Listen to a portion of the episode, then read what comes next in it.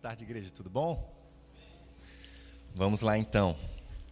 Palavra desta tarde, como o Israel comentou, é, o ministério da ressurreição, mais precisamente o ministério sacerdotal. E para falar dessa palavra eu preciso comentar algumas questões pessoais, né?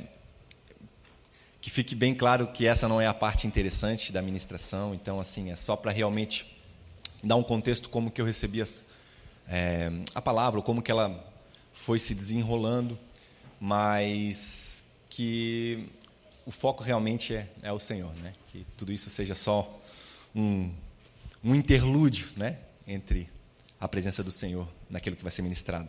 Amém? Espírito Santo, eu agradeço pela oportunidade de estar aqui compartilhando. E como já foi orado nessa tarde pelo pastor Israel, nós agradecemos o teu sacrifício.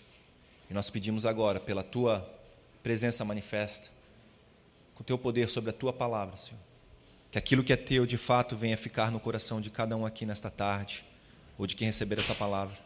E tudo aquilo que não vem de ti, tudo aquilo que não é teu, ou tudo aquilo que é, é ministrado por mim, Senhor, que isso não seja retido. Em nome de Jesus eu peço. Amém. Amém. Então vamos lá, gente. O que aconteceu, tá? Eu preciso fazer uma introdução. Ano passado aconteceu uma coisa muito inusitada para mim, pelo menos. No mês 5, numa quinta-feira, por volta das 5 da manhã, eu, eu acordo, né, nessa madrugada, então, no ano passado, com muitas dores no abdômen, né, dores abdominais e tal. Eu acordei mal, mal, mal, mal e vai para o banheiro e nada acontece e tal, e vontade, não sei se é vontade de vomitar, não, começa a pensar, deve ser alguma coisa que eu, que eu comi que não, não me fez bem, né? e volto para a cama e fico nessas, nesse, nesse enrolo, indo para o banheiro voltando e nada acontecendo, e a dor não passando. É, até sete e pouco, que é o horário que geralmente eu saio para ir trabalhar, e eu mandei mensagem para o meu chefe, eu falei, olha, não sei o que aconteceu, eu devo ter comido alguma coisa que não me fez bem, e eu não tenho condição de trabalhar, eu vou fazer o seguinte, eu vou até a Unimed, que tem aqui perto da minha casa, e vou fazer uma consulta. A minha esposa já me deu um remédio, deu um, um pouco de alívio, mas ainda estou sem condição de trabalhar. E depois eu te atualizo. Ele, não, beleza, Bruno, fica em casa, tranquilo, e você vai me atualizando. E beleza. E naquela, eu fiquei então aquele, aquela manhã inteira, né, na cama, uma, muito estranho, né? É, e ali por volta do meio dia era o horário em que a minha esposa ela fazia o estágio do, da, na, na, na, universidade, né? ela é formada em fisioterapia, e eu pensei, não, eu vou levar né, a, a Mari para fisioterapia, lá para o estágio dela, e na volta eu paro na Unimed, isso seria em torno de uma e meia, uma e pouco da tarde, e ali eu já vejo com o médico o que está acontecendo e tal, já resolvo essa questão. E fiz isso, né? Levei a Mari, minha esposa, então, lá para o hospital universitário, e na volta parei ali na Unimed, e fui me examinar, e na hora que o médico começou a me examinar, ele começou a palpar aqui, ele Então, Bruno, tem uma notícia ruim para você. Eu falei: "O quê?" Ele: "Cara, você está 99% de chance que você tem está com apendicite." Eu: "Apendicite?" Ele é você vai ter que operar o teu apêndice. Eu falei, cara, não faz isso, nunca fiz operação nenhuma e tal. Que, que papo é esse? Eu estava em casa, tranquilo, e eu falei, o que que o que, que acontece para eu. Foi alguma coisa que eu comi? É algum tipo de hábito que eu mantenho, né? Para que desenvolveu isso, então, que desencadeou? Ele falou: não, Bruno, você foi sorteado. Hoje é o teu dia e hoje à noite mesmo você vai fazer essa cirurgia. Eu falei, cara, não faz isso. Ele falou, só vamos fazer os exames de sangue e tudo mais para ter a certeza, mas assim, eu já te adianto que você provavelmente daqui você não vai sair para tua casa antes de fazer essa cirurgia. E se confirmou depois. É, uh, através dos exames então que foram feitos de que eu estava ali então com um apendicite e teria que ser operado. E eu fui então naquela noite, nessa, fui deslocado então da, da Unimed, do, do, da unidade ali da Unimed até o Hospital Santa Isabel lá em Blumenau. E fui de ambulância e coisa arada, e avisando a família, minha família, né, minha, minha esposa estava lá e tal. E era bem no, em maio, gente, assim, o Covid bombando, assim, aquele Santa Isabel, você eu estava numa marca, né, muito estranho, numa marca, aí eu olhava, tipo assim, os quartos cheios, aí tinha gente meio que no corredor esperando e coisa lá, e eu, eu olhando aquela cena toda parada e eu, Deus, o que, que eu estou fazendo aqui? Nada a ver, eu estar tá deitado aqui nessa maca, nesse lugar, eu estava cheio de coisa para fazer, e, trabalho, e, e, vida de igreja e tal, meu tempo com Deus, eu falei, Deus, que, que loucura é essa? Eu não estou entendendo. Eu realmente fui pego de surpresa, não estava entendendo nada. E poucos momentos antes de, de ir para a cirurgia, de eu entrar né, na, na, na, cirurgia propriamente dita, que seria às 8 da noite, eles me deixaram numa sala de espera até eles encontrarem um, então, um quarto que eles poderiam fazer. Um, um, me deixaram num corredor até que eles encontrassem um quarto então que estaria disponível para fazer a, a cirurgia. E deitado lá, eu fiz uma oração simples, falei, Deus, eu não estou entendendo nada, mas eu confio que de alguma forma o Senhor está no controle disso, e então seja feita a sua vontade. E naquele momento eu senti muito forte o, Senhor ministrando para mim que o Senhor queria me parar. E eu, então, tá, então amém. Então eu fiz a cirurgia, né? no outro dia ele já é, foi, procedeu tudo certo e tal, no outro dia eu já recebi os cuidados. E recebi um atestado, então, de 14 dias. Eu teria que ficar em casa durante 14 dias. Né? Eu caminhei lá para o meu trabalho e tudo mais. Formei minha esposa. E fui orar para Deus. Eu falei, Deus, tá bom, tenho 14 dias aqui, que é isso? Deus falou, eu quero que você trabalhe para mim. Durante esses 14 dias, você vai trabalhar para mim. E durante esses 14 dias, então, eu basicamente é, eu acordava, né, e ia ter meu tempo com o Senhor, ia ler a Bíblia, eu ia orar e tal, e passava, basicamente assim eu fazia isso o dia inteiro, né? E daí eu realmente só saía ou quando eu ia levar a Mari, ou às vezes eu ia buscar a Mari, acabava saindo desse processo, mas basicamente era isso que eu fazia. E neste período o Senhor começou a falar comigo sobre o ministério sacerdotal. Sobre o ministério sacerdotal. O ministério sacerdotal da antiga aliança, o ministério sacerdotal da nova aliança, eu comecei a estudar, comecei a ler, o Senhor foi dando palavras. E a, isso lá em maio. E a palavra então foi se desenrolando. Gostaria que você abrisse sua palavra lá em no livro de Marcos, capítulo 4. Após essa introdução feita, vocês já vão entender.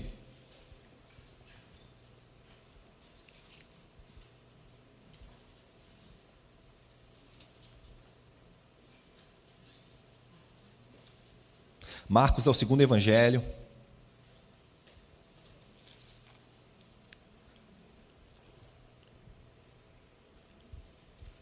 Amém? Todos encontraram? Marcos capítulo 4, versículo 35, tá? Até o 41 eu vou ler. Versículo 35 até o 41. Só deixa eu fazer um, eu peço só um momento aqui que eu cometi uma gafe, eu deveria ter encaminhado um arquivo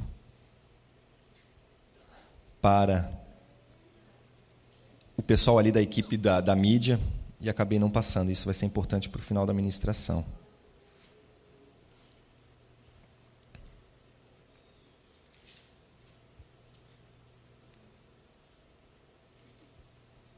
Agora sim, perdão. Vamos lá então. Marcos capítulo 4, versículo 35 diz o seguinte: Naquele dia, sendo já tarde, disse-lhes, isso Jesus falando, né? Passemos para outra banda, para outra margem.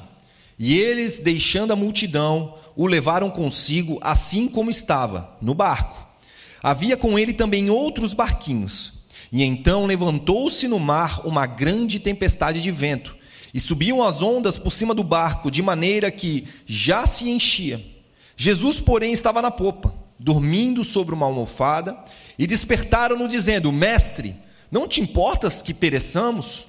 E ao despertar, ele repreendeu o vento e disse ao mar: Cala-te, aquieta-te. E o vento se aquietou, e houve grande bonança. E então perguntou-lhes: Por que sois tão tímidos? Ainda não tendes fé? Eles sentiram um grande temor e diziam uns aos outros: quem é este que até o vento e o mar lhe obedecem? Uma pequena introdução dessa palavra, dessa passagem. Então, nós lemos aqui o momento em que Jesus né, estava na região da Galiléia ministrando, ele, ele está querendo atravessar de uma margem até outra margem para poder ministrar também, é, alcançar os povos das outras vilas. E ele então chama os seus discípulos, os discípulos prontamente já o colocam ali no barco e tal, e a, a, passagem demonstra que haviam outros barcos também, mas Jesus então vai com eles, eles botam Jesus no barco deles E eles vão. E que no determinado momento, né, eles começam a ter dificuldades e Jesus está dormindo. E é engraçado porque essa passagem ela é encontrada nos evangelhos sinóticos, com exceção do, do, do evangelho de, de, João. Então, ela é encontrada no, no, evangelho de Mateus, ela é encontrada no evangelho de Lucas também. Porém, esta passagem é a única que dá um, uma ênfase da forma com que Jesus entrou no barco e aonde Jesus estava dormindo no barco. Tá? E isso era mais ou menos o início, ou entre o início e o meio, do ministério de Jesus com seus discípulos. E ali, naquele momento, eles se viram em um grande apuro. E eles estavam realmente preocupados e eu diria até indignados, talvez de certa forma, com Jesus, porque eles estavam perecendo, o barco estava afundando e era como se Jesus não se importasse. E se você ler nos capítulos anteriores, você vai perceber que os discípulos, eles na verdade, eles tinham recém sido chamados. Se você ler o capítulo 3, no versículo 13 e 14 e 15, diz o seguinte, do mesmo evangelho de Marcos: Depois Jesus subiu ao monte chamado a si os que ele quis, e vieram para junto dele. E ordenou aos doze que estivessem com ele para que os enviasse a pregar e para que tivessem o poder de curar a enfermidade e expulsar demônios. Então nós vemos que nesta passagem do capítulo 3 que eu acabei de ler, foi o momento em que Jesus, ele já estava com, já tinha uma, um, um, ministério reconhecido, já havia uma, uma, uma certa multidão o seguindo, e então ele chama para si aqueles que ele queria como os seus doze, os seus discípulos mais próximos, então, a palavra fala que naquele momento foi o momento do chamado, porém, nós lemos anteriormente o capítulo 4, que é um interlúdio disso, é, um, é o momento após esse chamado. Por que, que eu falo interlúdio? Porque muitas pessoas elas entendem que quando Jesus chamou os seus discípulos, ele já concedeu poder a eles. Você lê Mateus 10, você tem essa, essa impressão de que Jesus já deu poder para eles. Eles automaticamente, quando desceram, eles já receberam essa autoridade, já receberam essa direção de Jesus para sair pregando. Não foi assim que aconteceu. Eles primeiramente receberam um chamado, Marcos capítulo 3, para estarem com Jesus, para que então eles fossem receber o poder para curar enfermos e expulsar demônios. E esses doze homens que estavam ali, eles naquele momento, pensa, eu, eu, fico imaginando, os caras foram escolhidos no meio de uma grande multidão e eles até então eles só estavam vivendo um momento de ascensão no seu ministério, na sua vida. Eles eram pessoas simples, pescadores. Existia Mateus, talvez que ali era um cobrador de imposto, talvez tinha uma vida um pouco melhor, mas na grande maioria eram pessoas, um quadro muito comum dentro daquela sociedade. E de repente, a vida deles se transforma completamente e eles passam a caminhar junto, ou fazer parte de um movimento que estava sacudindo aquele país, aquela região. E mais ainda, eles não apenas estavam no lugar certo na hora certa, eles passam a ser agora chamados para caminhar próximos com esse Jesus. A vida desses caras estavam numa ascensão enorme. Mas é engraçado que até esse ponto, se você ler a, a, a, a Bíblia, no, nos evangelhos, tanto de Mateus, quanto de Marcos, quanto de Lucas, no, no de João não dá para ter tanto essa, essa distinção, mas principalmente nesses três evangelhos, você vai ver que inicialmente esses, essas pessoas elas são chamadas e elas faziam coisas simples. É, olha, você vai afastar o você vai pegar o barquinho, afastar um pouquinho o barco que Jesus vai ministrar, você vai cuidar ali do dinheirinho, você ali vai cuidar do aonde que Jesus vai dormir, aonde que Jesus vai cuidar das coisas. Então assim era um ministério periférico de Jesus. Mas a partir daquele ponto, eles não estavam mais somente com a multidão, estavam junto com Jesus, vendo o ministério de Jesus. Era Jesus que continuava curando enfermos, era Jesus que continuava ministrando, era Jesus que continuava fazendo as coisas, beleza? Então a vida deles vamos colocar assim, espiritual, ou, ou num contexto geral, estava numa ascensão enorme. Mas chega nesse ponto de, de Marcos capítulo 4, que é onde eles enfrentam a primeira dificuldade. A primeira dificuldade significativa no seu ministério, ou na sua vida, em paralelo com Jesus. E eu sei que essa palavra, ela já foi ministrada, e a palavra é viva, ela pode ser ministrada de várias formas, essa passagem especificamente de é, Marcos capítulo 4, mas o que eu quero falar para você é que esta passagem, diferente das demais, ela, ele dá um contexto de que Jesus estava dormindo na popa do barco. A popa era o lugar onde estava o leme, a direção, a condução do barco. E o barco, é, ele profeticamente ele sempre dá uma conotação de ministério, de chamado, de igreja. Ele é onde você é enviado é, para alcançar os outros povos, para alcançar as outras aldeias. E Jesus, ele muitas vezes ele ministrava dentro de um barco, dentro de uma estrutura que está sendo organizada para que Jesus possa ser enviado. E essa passagem especificamente fala que eles então pegam Jesus, e, e, e no original do grego é como se eles pegassem assim a força assim: olha, não, Jesus vem com a gente. Tinha mais barquinhos, não, mas tu vai com a gente. Jesus, tá, tu está com a gente. E Jesus está lá, mas está dormindo na direção. A direção, quem está conduzindo as coisas são eles. Até que momento da dificuldade, as coisas começam a dar errado. As coisas começam a acontecer de uma forma que eles não estavam esperando. Não, mas não deveria estar acontecendo assim. Porque a gente só viu Jesus fazendo milagre, fazendo as coisas darem certo. Como é que as coisas agora começam a dar errado? E esses caras começam a entrar em desespero, eles começam a questionar: Jesus, por que, que isso aqui está afundando? Por que, que isso aqui está dando, tá dando errado? Você não se importa com a gente? Você não se importa que o nosso ministério vai acabar aqui? Você parece que não se importa com. A gente não, não, não deixou tudo para te seguir. A gente não abandonou todas as coisas para estar junto com você, como você mesmo pediu. E agora, olha, parece que você não se importa, parece que você está dormindo e a gente aqui quase morrendo. Jesus acalma todas as coisas e ele chama eles de tímidos. Ele dá uma repreensão para aqueles caras. E é engraçado porque a palavra que é usada pode parecer tola. Né? Pô, chamou de tímido, não é que, que Nutella?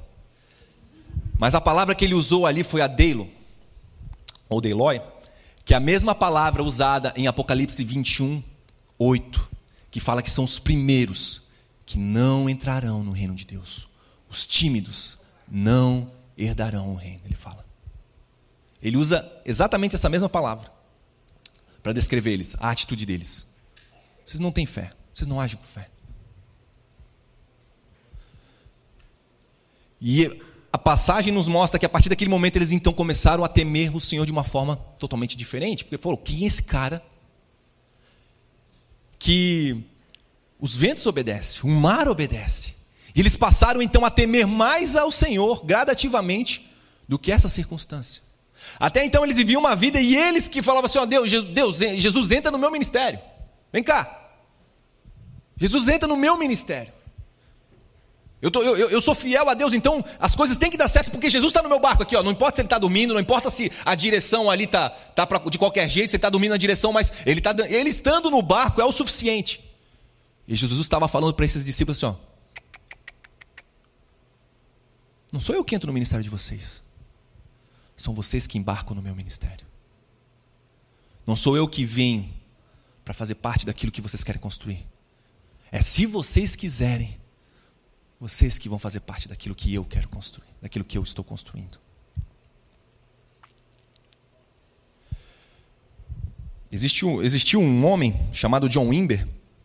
Ele era um pastor muito famoso nos Estados Unidos, foi um tremendo homem de Deus, muito usado principalmente na década de 90, Ministério Vineyard. E tem uma ministração dele que é tremenda. Infelizmente lá não tem em português, mas se você desejar procurar no YouTube você vai ver. O nome da ministração é O Custo do Comprometimento. Né? Em inglês é The Cost of the Commitment. E ele fala, né, dentre os processos da sua conversão, é, ele era um músico, ele vivia em Las Vegas, a banda dele, é, se não me engano, era The Righteous Brothers, né? É, era uma banda de rock que estava fazendo um sucesso significativo, estava numa ascensão e ele era um dos, dos artistas, ele era aquele cara que ficava por trás dos batidores, fazendo a criação das letras, das, das melodias e tudo mais. E ele, assim, ele vivia uma vida noturna. Né? Em Las Vegas, pensa, ele, durante o dia ele dormia, de noite era onde eles tocavam, onde eles ensaiavam, onde ele produzia, era onde ele tinha ali o ócio artístico que a gente fala, né? Ah, para criação e tal. E ele vivia uma vida totalmente desregrada. Ele fala que ele não tinha, nunca, nunca teve despertador, nem para acordar, nem, pra, nem, nem olhava a hora para dormir. Ele simplesmente vivia dessa forma totalmente desregrada. Tá? E quando a, a, essa banda que ele fazia parte começou a, a, a ter uma ascensão, inclusive sendo chamada para fazer a abertura, por exemplo, de shows como dos Beatles, lá nos Estados Unidos, quando eles foram para os Estados Unidos, ele acabou se convertendo. E entrando num processo de, nesse processo de conversão, ele acabou se afastando daquela vida, acabou saindo da música e tudo mais, trabalhando como uma pessoa normal. E ele vai contando então nessa ministração o processo de Deus trabalhar ele como discípulo, desde então. E ele conta então que anos depois, ele já estava caminhando no Senhor e tal, ele já tinha, ele já tinha um ministério é, recém-formado e tal, mas já, já haviam pessoas caminhando com ele junto e tal. E ele conta que em determinada madrugada, enquanto eles estavam orando na igreja juntamente com demais pessoas, ele estava lá chorando desesperado. Ele fala que estava numa busca intensa por Deus. Só que ele sentia como se ele não conseguisse passar de fase. Ele falou, ele, ele conta que ele, assim, ele não tinha mais o que chorar. Ele, a, a, o rosto dele estava desconfigurado, mas ele simplesmente não sabia mais o, o que orar, o que fazer, porque ele estava totalmente é, se via sem saída. Eu falei, eu não sei eu sei que existe mais, mas eu não sei o que eu preciso fazer para chegar nesse mais. Ele conta então que nesse desespero, no meio desse choro todo, o Senhor começou a lembrar ele de um momento da vida dele. E ele começou a se lembrar de um dia, quando ele ainda era um músico, ainda não tinha conhecido o Senhor. E era um momento em que ele estava precisando de dinheiro. E ele então foi pedir dinheiro para um agiota, para um traficante lá da, da região. E um dia de muita chuva, então, ele foi até uma praça, um local, para se encontrar com esse traficante, com esse agiota que iria emprestar dinheiro para ele. E ele falou que enquanto ele, ele estava esperando esse agiota, enquanto ele estava esperando esse traficante, no meio, debaixo daquela chuva, ele olhou assim mais ao longe, no meio daquela praça, ele viu um rapaz, um homem. Sabe aquele, aquelas pessoas que fazem publicidade na rua nos Estados Unidos, que geralmente caminhavam com uma placa na frente, uma placa, na frente, uma placa atrás? Né, com alcinha de madeira. Ele falou então que ele viu um homem com uma placa assim, com um escrito à mão nessa placa na parte da frente assim. Eu sou um, um eu sou um tolo por Jesus. Ou eu me faço de tolo, ou faço o papel de tolo, de bobo por Jesus. E daí quando ele, né, o cara estava caminhando, fazendo, é, indo e voltando, e daí na volta ele viu que nas costas estava escrito: Por quem você faz papel de tolo? Ou por quem você é tolo. Ele recorda que na hora, né, ele, pensou, meu Deus, que, que cara estranho, né, que, que idiota. Mas ele fala, ele conta que naquela noite o Senhor falou para ele: é isso, é isso. Esse é o próximo passo para você. Esse é o próximo passo que eu tenho para você. Abra sua palavra em Êxodo, capítulo 29. Após esses textos serem lidos, a gente vai entrar propriamente no ministério sacerdotal. No Antigo Testamento, quando foi instituída a lei, existia um ministério na casa de Deus. Um ministério fluindo em meio ao povo de Deus. Existiam profetas? Existiam. Mas na casa de Deus operando existia o ministério sacerdotal que foi executado através da vida né, de Moisés, que trouxe essa revelação, essa palavra, mas iniciou ali com a pessoa de Arão, com a tribo de Levi. Estes são os caras que Deus chamou para caminhar com ele. Ele falou: olha, você tem 12 tribos, são 12 povos aqui espalhados, mas vai ter um povo que vai ser diferente. Enquanto todos os povos têm herança, enquanto todos os povos têm terra, falou assim: olha, eu sou a herança de vocês. Vocês são um povo que eu estou escolhendo para me representar. Moisés era da tribo de Levi, Arão era da tribo de Levi. Falou: ó, vocês vão ser diferentes. Vocês vão ser os únicos que vão ter o direito, a, o acesso à minha presença e a ministrar diante de mim. Nós lemos em Êxodo capítulo 19 que Deus queria ter um contato com o seu povo, mas o povo se afastou e Deus ainda não, não desistiu. Ele falou: Não, então calma aí, eu vou fazer um tabernáculo eu vou fazer uma casa para que eu possa morar em meio a vocês e vocês possam se relacionar comigo, mas vai existir um povo que vai cuidar disso para mim. São os levitas. E aqui no capítulo 29 do livro de Êxodo, quando nós lemos, ele é o momento em que Moisés está dando as diretrizes de como que isso vai acontecer. Porque Deus já tinha dado então o modelo da casa, os utensílios e tudo mais, essas coisas então é, já foram prontas, já foram preparadas, e agora Deus começa a dar diretriz para Moisés como é que ele vai pegar então esse povo que vai ministrar para ele e o que, que eles vão fazer, porque Hoje nós temos o Antigo Testamento inteiro, você entende, você tem o Novo Testamento e você lê essas coisas e para você, né? Ainda que sejam figuras de linguagem difíceis, mas aqueles caras estavam aprendendo isso de primeira mão. Né? Eles nunca tinham caminhado com Deus dessa forma. Como assim? Existe uma casa, existe um ritual, essas coisas, né? Não... Era tudo entregue de primeira mão. E era isso que estava acontecendo. Esse era o chamado de Deus para o povo que ele convidou para caminhar com ele, para ser o representante dele diante de todo o povo. Vamos ler o capítulo 29, diz o seguinte: Versículo 1: Isto é o que lhes hás de fazer para os santificar, que me administrem o sacerdócio. Toma um novilho e dois carneiros sem mácula, e pão asmo, e bolos asmos amassados com azeite, e coscorões asmos untados com azeite, com flor de farinha de trigo os farás e os porás num cesto, e os trarás no cesto com o novilho e com os dois carneiros. Então, existiam três pães e três. É, dois, um novilho e dois carneiros, né, que Deus estava separando. E ele continua, o Senhor voltando, continuando falando para Moisés. Então Arão fará chegar e os seus filhos à porta da tenda da congregação, e os lavarás com água e depois tomarás os vestidos e vestirás a Arão da túnica e do manto de éfode, e do éfode mesmo, e do peitoral, e o cingirás com o cinto de obra de artífice do éfode. E a mitra porá sobre a sua cabeça, a coroa da santidade porá sobre a mitra.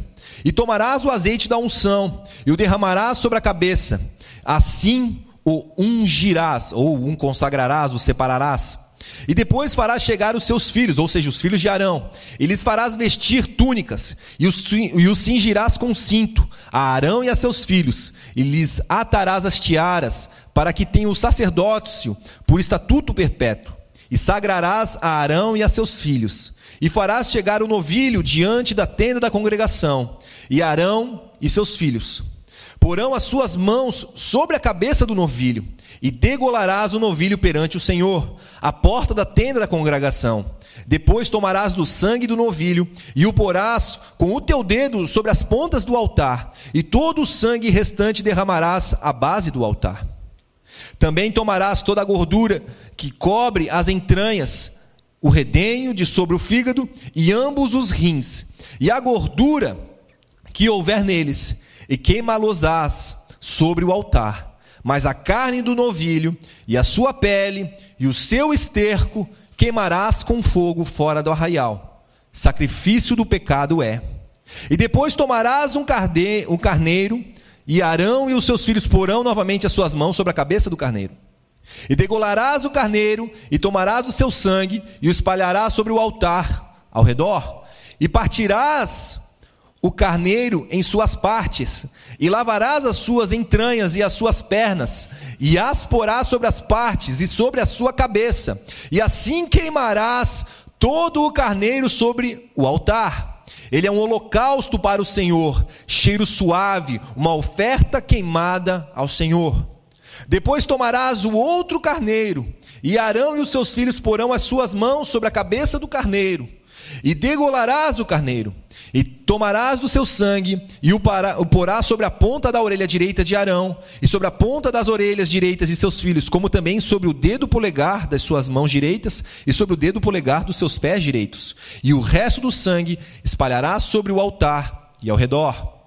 E então tomarás do sangue que estará sobre o altar, e do azeite da unção, e o aspergirás sobre Arão, e sobre os seus vestidos, e sobre os seus filhos, e sobre os vestidos de seus filhos com ele, para que ele seja santificado, e os seus vestidos, e também os seus filhos, e os vestidos dos seus filhos com ele. Depois Tomarás do carneiro a gordura e a cauda, e a gordura que cobre as entranhas, e o redenho do fígado, e ambos os rins com a gordura que houver neles, e o ombro direito, porque é carneiro das consagrações. E uma fogaça de pão, e um bolo de pão azeitado, e um coscorão de cesto dos pães, é, do cesto dos pães asmos que estiverem diante do Senhor. E tudo porás nas mãos de Arão, e nas mãos de seus filhos, e com movimento o moverás perante o Senhor. E depois tomarás das suas mãos e os queimarás no altar sobre o holocausto, por cheiro suave perante o Senhor. Oferta queimada ao Senhor é. E tomarás o peito do carneiro das consagrações, que é de Arão, e com movimento moverás perante o Senhor. Isto será a tua porção. E santificarás o peito do movimento e o ombro da oferta alçada, que foram movidos, e alçados do carneiro das consagrações, que for de Arão e de seus filhos. E será para Arão e para seus filhos por estatuto perpétuo dos filhos de Israel, porque é oferta alçada. E a oferta alçada será dos filhos de Israel, dos seus sacrifícios pacíficos, a sua oferta alçada será para o Senhor. E os vestidos santos que são de Arão serão de seus filhos depois dele, para serem ungidos nele e sagrados neles. Sete dias os vestirás, aquele que deu seus filhos é, perdão, sete dias os vestirá aquele que deu seus filhos dos, por, por sacerdotes, por seus filhos for sacerdote, em seu lugar, quando entrar na tenda da congregação para ministrar no santuário, e tomarás o carneiro das consagrações, e cozerás a sua carne no lugar santo. E Arão e seus filhos comerão a carne deste carneiro e o pão que está no cesto à porta da tenda da congregação. E comerão as coisas que for feita expiação para consagrá-los e para santificá-los, mas um estranho as não comerá, porque santas são. E se sobejar, ou seja, se sobrar alguma coisa da carne da consagração ou do pão até amanhã, o que sobrar queimarás com fogo, não se comerá, porque isto é santo. Amém? E depois ele começa a dar né, a diretriz: ó, assim, pois farás Arão e seus filhos conforme tudo que eu tenho ordenado, por sete dias os sagrarás, ou os tornarás santos, separados. Amém? Quantos entenderam? Vamos lá. A gente vai detalhar. Isso aqui é a diretriz que Deus está dando para que esse povo, que ele chamou para ser o povo que vai caminhar com ele, possa entrar na presença de Deus. E não apenas isso. Ele estava dando a diretriz do que eles precisavam fazer para preparar essa casa de Deus para que Deus pudesse entrar nessa casa, sem matar todo mundo. Quando eu e você ouvimos a palavra oferta, no hebraico, ela vem da palavra korban. A palavra oferta, ela vem do hebraico korban. Mas na verdade, para eles, essa palavra não tem esse significado de oferta, de sacrifício. Ela vem de uma raiz chamada kerb, que significa aproximar-se. Por isso que desde lá do jardim nós vemos que quando depois que Adão e Eva pecaram, houve um sacrifício, houve uma cobertura. Por quê? Porque por causa do pecado, Deus não podia se aproximar deles porque eles seriam consumidos. Eles, então eles teriam que ter uma cobertura sobre eles, que é o kafar ou o kapar. Né? Quando você ouve o Yom Kippur, né? o dia da expiação. O, expiação, para quem não sabe, é cobertura. É você foi expiado, você foi coberto. Né? Mas então Deus estava dando aquela diretriz: olha, eu quero, eu, eu vou me aproximar de vocês, mas precisa disso aqui, disso aqui, disso aqui para acontecer. Para que vocês possam se aproximar de mim e eu possa me aproximar de vocês. Amém? A gente vai destrinchar isso para ser um pouco mais entendível. Isso é Deus chamando eles para fazer isso. Agora vamos para a prática. Abra sua palavra lá em, em Levítico capítulo 8 que é depois de toda essa diretriz.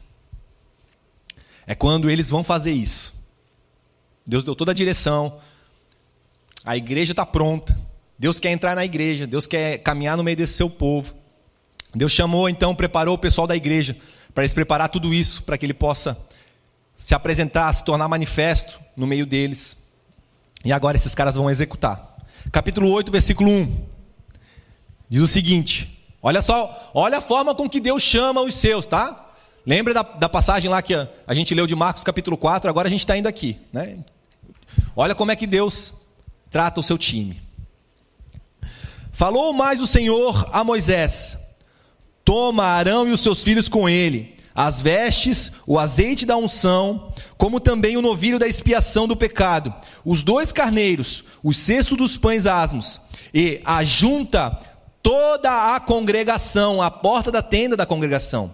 E fez, pois, Moisés como o Senhor lhe ordenara. E a congregação ajuntou-se à porta da congregação. Gente, estima-se que quando Israel saiu do Egito, existia em torno de 2 milhões a 3 milhões de pessoas.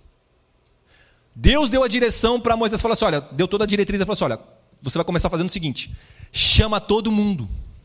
Chama todo mundo. Não é só alguns, não vai ser dentro, a gente não vai fazer, não, não, não, vai ser na porta da igreja, do lado de fora, lá da, da porta do tabernáculo, do lado de fora.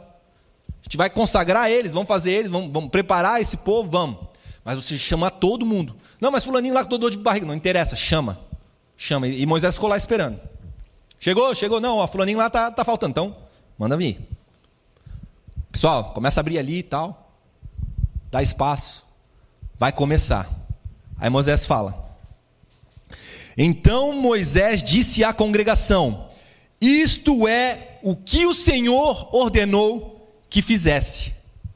Ele vai até Arão, vai até os seus filhos e tira a roupa deles. E deixa eles pelado na frente de todo mundo.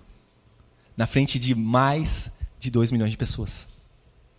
É o povo que Deus está chamando para caminhar com Ele.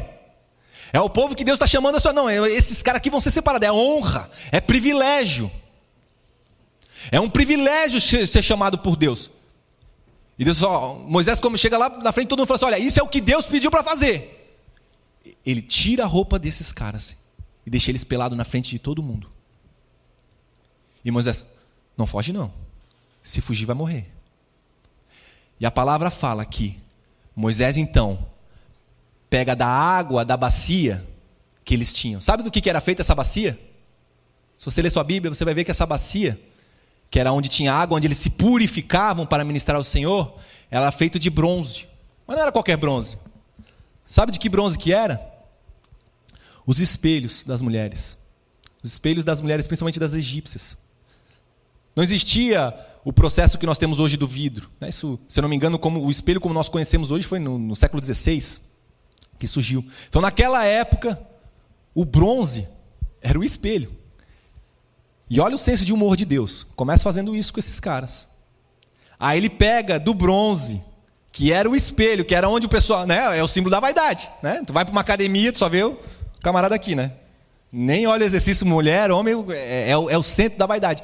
Deus falou assim: ah, não, beleza, gosta de se ver? Então vamos, vamos fazer o seguinte aqui. Ó. Ele pega a água que está numa bacia feita desses espelhos e Moisés começa a dar banho nesses caras, como se fossem crianças, na frente de todo mundo. Não foram eles que tiraram a roupa, foi Moisés que tirou a roupa deles. Foi Moisés que lavou eles. A palavra no original não é lavar de passar é de dar banho. Deu banho neles. E depois Moisés, como criança, começa a vestir esses caras com uma roupa que eles nunca viram. Isto é o que o Senhor ordenou que fizesse, versículo 5, versículo 6. Moisés fez chegar Arão e seus filhos e os lavou com água, e lhes vestiu a túnica, ou seja, era, era como se fosse a, a segunda pele ali. Cingiu-os com cinto e pôs sobre ele o manto. E também pôs sobre eles o éfode e cingiu com cinto lavrado. Isso ele, é, Moisés fazendo com Arão. E apertou com ele o cinto, né, o éfode. Depois pôs nele o peitoral, colocando no, no peitoral o urim e o tumim. Pôs a mitra sobre a cabeça e na mitra diante do seu rosto pôs a lâmina de ouro, a coroa da santidade, que estava escrito santidade ao Senhor, como o Senhor ordenara a Moisés. E então Moisés tomou o azeite da unção, ungiu primeiramente o tabernáculo e tudo o que havia nele e o santificou. E dele aspergiu sete vezes sobre o altar, e ungiu o altar e todos os seus vasos, como também a pia e a sua base, para santificá-los. E depois derramou do azeite da unção sobre a cabeça de Arão, e cingiu-o para santificá-lo. Também Moisés fez chegar os filhos de Arão. Gente, se Arão sofreu, pensa os filhos de Arão que eles estavam peladinhos até essa hora, na frente de todo mundo. Porque ele começa a fazer primeiro no Arão e eles estão lá pelados. Você acha que Moisés chegou assim, olha, olha vocês vão, vocês vão ficar pelados na frente de todo mundo? Cara, esses caras foram pegos de surpresa. E vamos lá. E daí agora que Moisés começa, estava tratando de Arão, agora é que ele vai tratar dos filhos. Ele fez ungiu todo, é, tá, ungir, pensa, passar óleo em todo o tabernáculo, todos os utensílios, todos os vasos, jogar sobre Arão e eles lá peladinho. né? Menos, eu, eu costumo falar, né? Menos 100 amiguinhos no Instagram, né? Galera já bloqueando, no Zap, né? Mandando assim, ó, cara, pelo amor de Deus, eu não ando mais, imagina, apagando foto, que estava junto contigo, cara, queimado na, na, na rodinha. E fala, ó, também Moisés fez chegar os filhos de Arão, vestiu-lhes as túnicas e cingiu-os com cinto, e apertou-lhes as tiaras, como o Senhor lhe ordenara. E então fez chegar o novilho da expiação, ou o novilho da cobertura, ou do, do capar, né? Do cafar. Arão e seus filhos puseram as mãos sobre a cabeça do novilho, da expiação do pecado. E Moisés então degolou o novilho.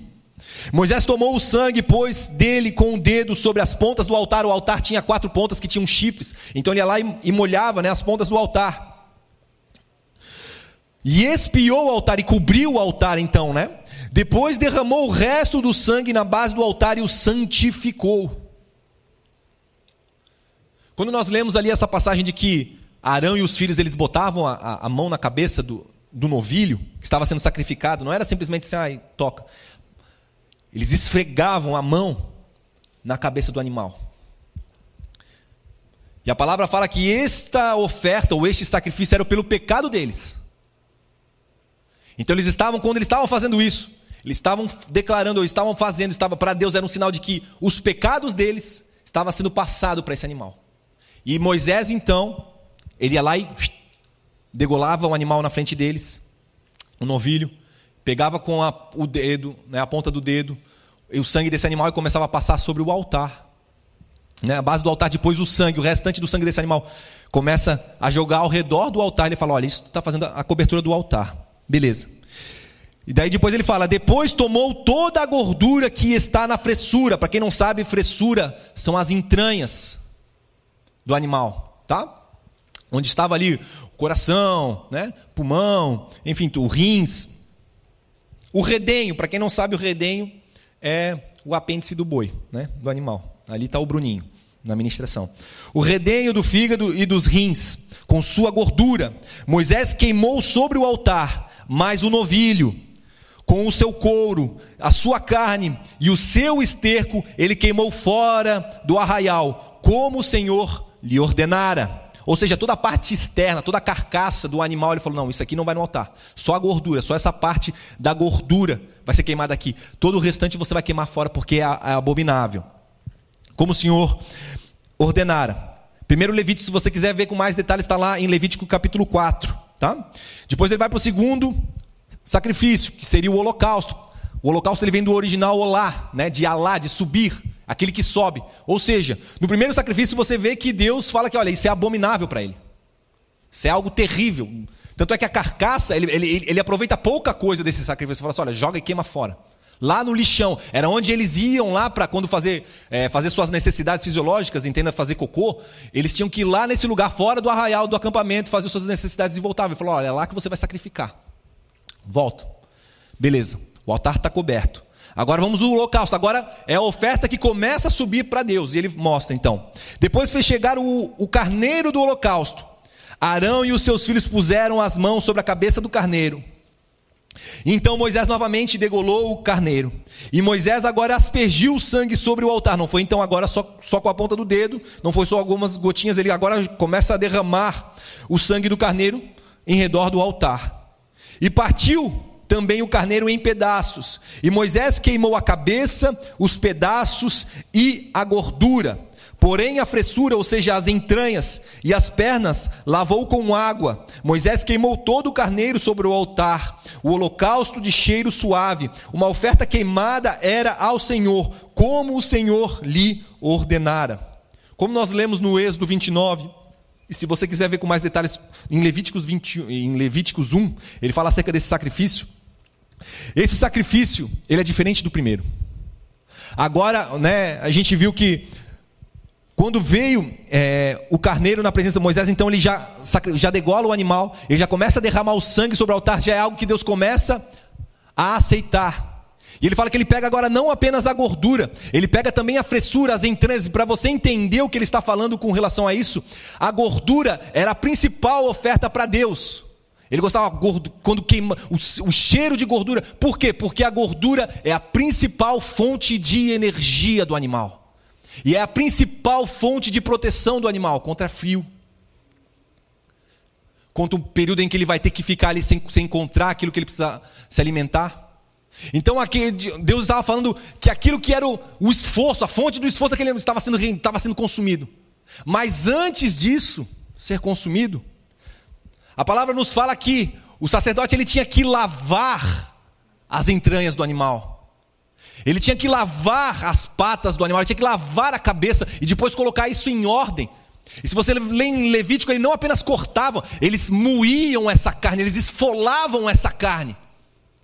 E depois de passar, de lavar tudo isso, aí é que tudo era consumido, não era nada jogado lá fora. Ele fala, isso tudo como um todo era consumido na presença de Deus. Daí ele falava, isso é uma oferta ao Senhor. E quando nós falamos de entranhas, ele está falando dos sentimentos, das emoções. Por quê? Porque se você lê na sua Bíblia, em Lucas capítulo 1, 78, se você lê em Mateus capítulo 14, versículo, é, 14, versículo 14, você vai ver uma expressão das misericórdias de Jesus, das misericórdias de Deus. Deus tinha compaixão quando ele curava. E quando você vai ler no original, a palavra é splankma, ou splankzomai. O que está falando?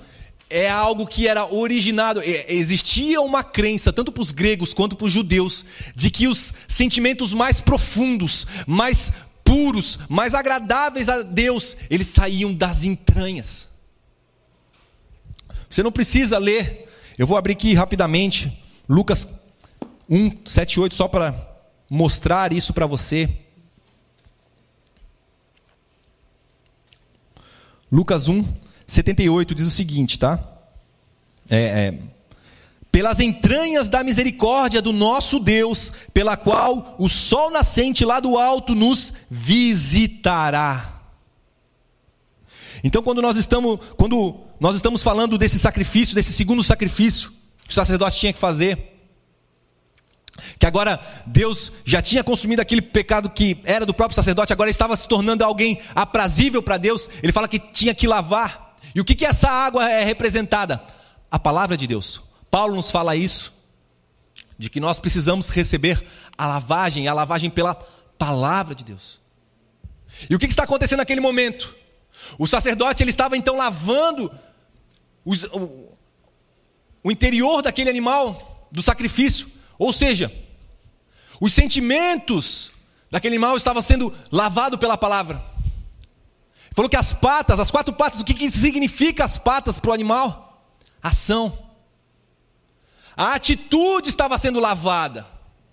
E, e, e, e quando, antes disso estar acontecendo, Lembre-se que o sacerdote ele impôs a mão sobre a cabeça daquele animal, ou seja, o que Deus está fazendo com aquele animal é uma representação do que Deus estava fazendo com eles.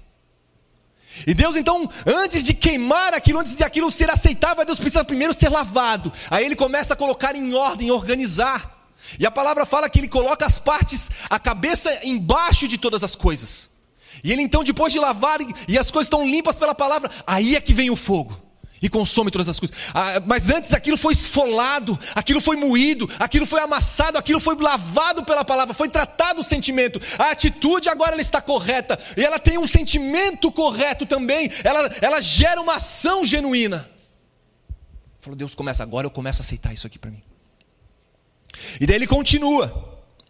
No terceiro sacrifício, depois então fez chegar outro carneiro o carneiro da consagração. E a palavra consagração que você lê aqui é milu. Ela significa preencher, ser preenchido, ser completo. Ela, ela, o ser consagrado para Deus é uma conotação daquilo que estava vazio. Olha, tinha sido, sido esvaziado, uma coisa tinha sido limpa, tinha sido preparado. Agora eu vou começar a encher. Agora eu vou começar a preparar. Agora eu vou começar a preencher aquilo que estava vazio. Aquilo que precisava ser preenchido somente nesse sacrifício. E ele então fala: depois foi chegar outro carneiro, o carneiro da consagração. Arão com seus filhos botaram as mãos sobre a cabeça do carneiro. Então Moisés o degolou, Moisés como uma representação de Deus. Então o degolou, tomou o seu sangue e pôs sobre a ponta da orelha direita de Arão, sobre o polegar da sua mão direita e sobre o polegar do seu pé direito. E também fez chegar os filhos de Arão. E Moisés pôs daquele sangue sobre a ponta da orelha direita dele, sobre o polegar de sua mão direita e sobre o polegar do seu pé direito.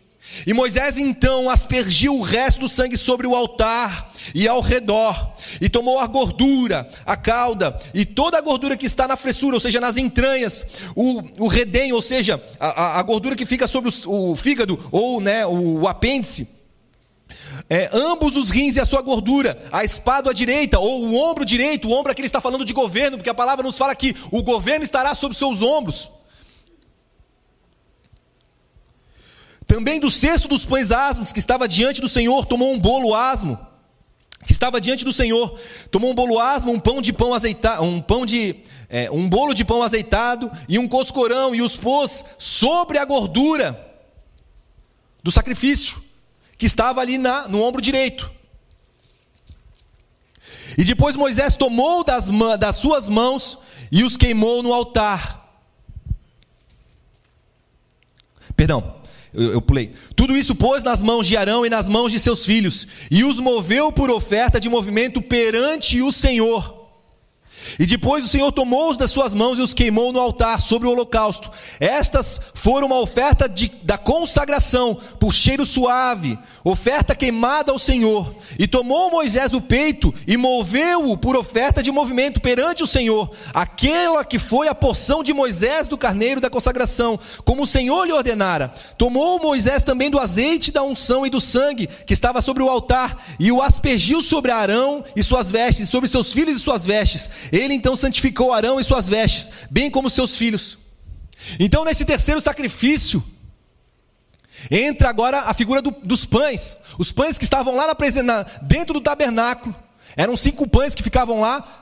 Mas ele pega aqui três modelos de pães, eram três tipos de pães. Então ele pega esses pães, ele começa a, a pegar esse pão e a misturar com a gordura que estava sobre o ombro direito daquele sacrifício. E ele começa, e ele bota isso na mão de Arão e dos seus filhos, e ele começa a fazer esse movimento. Para cima e para baixo.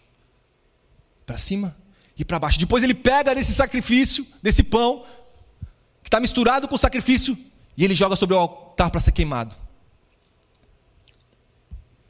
E daí depois, então, ele pega do azeite, do sangue, mistura, né? ele pega de uma parte do, da, do, do, do, do sangue e do, do, do, sacrifício e do azeite, ele começa então a aspergir sobre Arão e seus filhos. Eles começam então a ser salpicados com sangue e com óleo.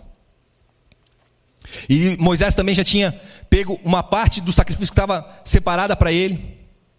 E Moisés disse a Arão e seus filhos: Cozei a carne diante da porta da tenda da congregação, e ali a comei com o pão que está no cesto da consagração, como ordenei, dizendo: Arão e os seus filhos a comerão, mas o que sobrar da carne e do pão queimareis. Também da porta da tenda da congregação não saireis em sete dias, até que se cumprirem os dias da vossa consagração, porque em sete dias vos consagrará ou vos preencherá o Senhor.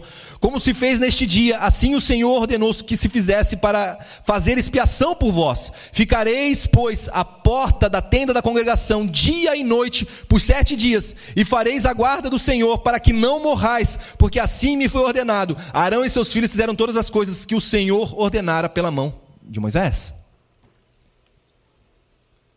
Então, gente, presta atenção, é só nesse movimento, é só nesse momento, só nesse terceiro sacrifício que Deus está dando autorização para esses caras comer. Provavelmente esse sacrifício ele ficava ali em torno das três da tarde, entre três e seis da tarde. E o, todo o processo tinha iniciado em torno de nove horas da manhã. Esses caras estão um dia inteiro sem comer. E vendo o sangue ser salpicado sobre eles. Passando vergonha na frente de todo mundo. E daí nesse terceiro sacrifício ele pega do pão, no primeiro momento, como eu falei, e ele faz um movimento em direção do Senhor e depois para baixo. Né? Isso ele pega, né, pega, bota isso na mão dos, dos, sacerdotes, segura a mão como se fosse criança pequena, levanta na direção do Senhor, depois abaixa e joga no altar para ser queimado. E depois ele fala: vocês vão fazer as mesmas coisas, vocês vão pegar o pão, vocês vão pegar a carne, vão misturar, vocês vão pegar, untar isso na gordura do animal no sacrifício, isso vocês vão poder comer. Vocês vão mover na direção do Senhor e vocês vão poder comer. O que está falando disso? Comunhão. Era só nesse terceiro sacrifício, no final do dia, que eles tinham a autorização para se envolver, para participar. E a, a única participação deles naquele dia era comer com Deus. Como Deus não ia lá comer, ele falava: olha, a parte de Deus está comendo aqui, ó, tá pegando fogo. Agora vocês comem o resto. E eles tinham que. Aquele era o único alimento que estava permitido para eles comer, e era do lado de fora.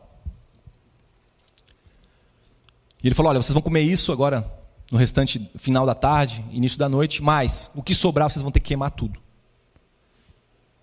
Não vai. So, sobrou, vou tomar, comer no café da manhã. Não, não, não. Amanhã vocês vão ter que passar por esse processo novamente. A Bíblia não, não, nos, não, não nos deixa explícito, eu procurei algumas fontes, tanto cristãs quanto judaicas, para saber se todo o processo deveria ser feito novamente. Arrancar, tirar as roupas, vestir as roupas, né? E tal, tal. Eu acredito que não, porque eles já estavam com as vestes sacerdotais. Eu acredito que era só realmente o que passou a ser exercido a partir dali, daquele momento, que era lavar as mãos e os pés. Mas você entende o processo que esses caras estavam passando, e Deus falou: olha, vocês não vão poder sair dali, vocês vão dormir do lado de fora. Todo mundo vai para sua barraquinha, todo mundo vai para sua tenda. Vocês não vão poder entrar no, no tabernáculo, porque o tabernáculo não está pronto ainda para eu entrar. E vocês não estão prontos também para entrar no tabernáculo, então vocês vão ter que dormir fora. Gente, como é que é o deserto durante o dia? Quente. Como é que é o deserto durante a noite? Frio.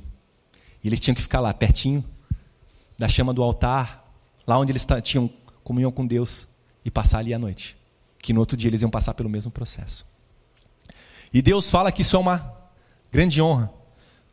Deixa eu só fazer uma introdução, ou um, um, um parêntese aqui, para ler uma passagem de Hebreus. Muito interessante.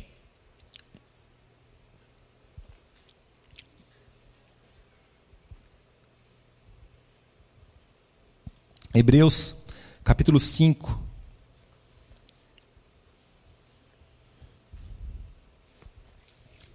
Diz o seguinte, versículo 1, tá? Porque todo sumo sacerdote tomado dentre os homens é constituído a favor dos homens nas coisas concernentes a Deus, para que ofereça ofertas e sacrifícios pelos pecados, e possa compadecer-se eternamente dos ignorantes e errados, pois também ele mesmo está rodeado de fraqueza. Por este motivo deve ele, tanto pelo povo como por si mesmo, oferecer sacrifícios pelos pecados do povo. Ninguém toma esta honra para si, senão o que é chamado por Deus, como Arão. Assim Cristo também não glorificou a si mesmo, para se fazer sumo sacerdote, mas aquele que lhe disse: Tu és o meu filho, hoje te gerei, como também em outro lugar é dito: Tu és sacerdote eternamente, segundo a ordem de Melquisedeque. Ele, Jesus, nos dias de sua carne, oferecendo com grande clamor e lágrimas, orações e súplicas ao que podia o livrar da morte, foi ouvido, quanto, foi ouvido quanto ao que temia. Embora sendo filho, aprendeu a obediência mediante as coisas que padeceu.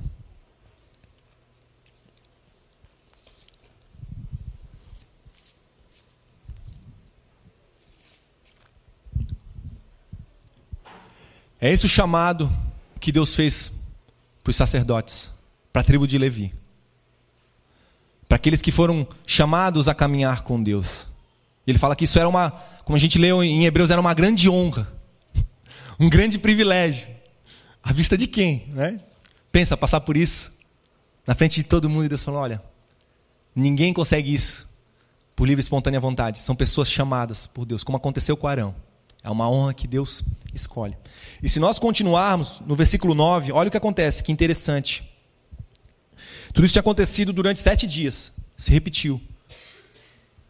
Sacrifício da manhã, o pecado, aquilo que era queimado fora do arraial, junto com o cocô, com, o esterco do animal, toda a carcaça. O segundo sacrifício, depois o terceiro sacrifício, momento onde Arão e os seus filhos tinham permissão para se alimentar com Deus, e depois eles tinham o sangue e o óleo jogado sobre o corpo. Pensa sete dias isso, gente, eles tá uma nhaca só, né? Estão cobertos de sangue, cobertos de óleo, né? Só estão lavando ali as mãos e comendo só aquilo ali. Final da tarde. Mas olha o que acontece no capítulo 9. Fala o seguinte: Aconteceu ao oitavo dia que Moisés chamou Arão e seus filhos e os anciãos de Israel e disse a Arão: Toma um bezerro para expiação do pecado e um carneiro para o holocausto, sem mancha, e traze-os perante o Senhor. Depois falarás aos filhos de Israel: Tomai um bode para expiação de pecado, um bezerro e um carneiro de um ano, sem mancha para holocausto. Também um boi e um carneiro por sacrifício pacífico, para sacrificar perante o Senhor. E oferta de manjares amassada com azeite, porque hoje o Senhor vos aparecerá. No original ele se tornará visível, se manifestará no meio do povo. E então trouxeram o que ordenou Moisés. Agora chegou a vez deles começarem a executar aquilo que eles tinham aprendido até então, né? Sete dias vendo, então não, agora é a nossa vez. Então trouxeram o que ordenou Moisés diante da tenda da congregação, e chegou-se toda a congregação e se pôs perante o Senhor. E disse Moisés: Esta coisa que o Senhor ordenou fareis, e a glória do Senhor vos aparecerá, ou seja, se tornará manifesta entre vós.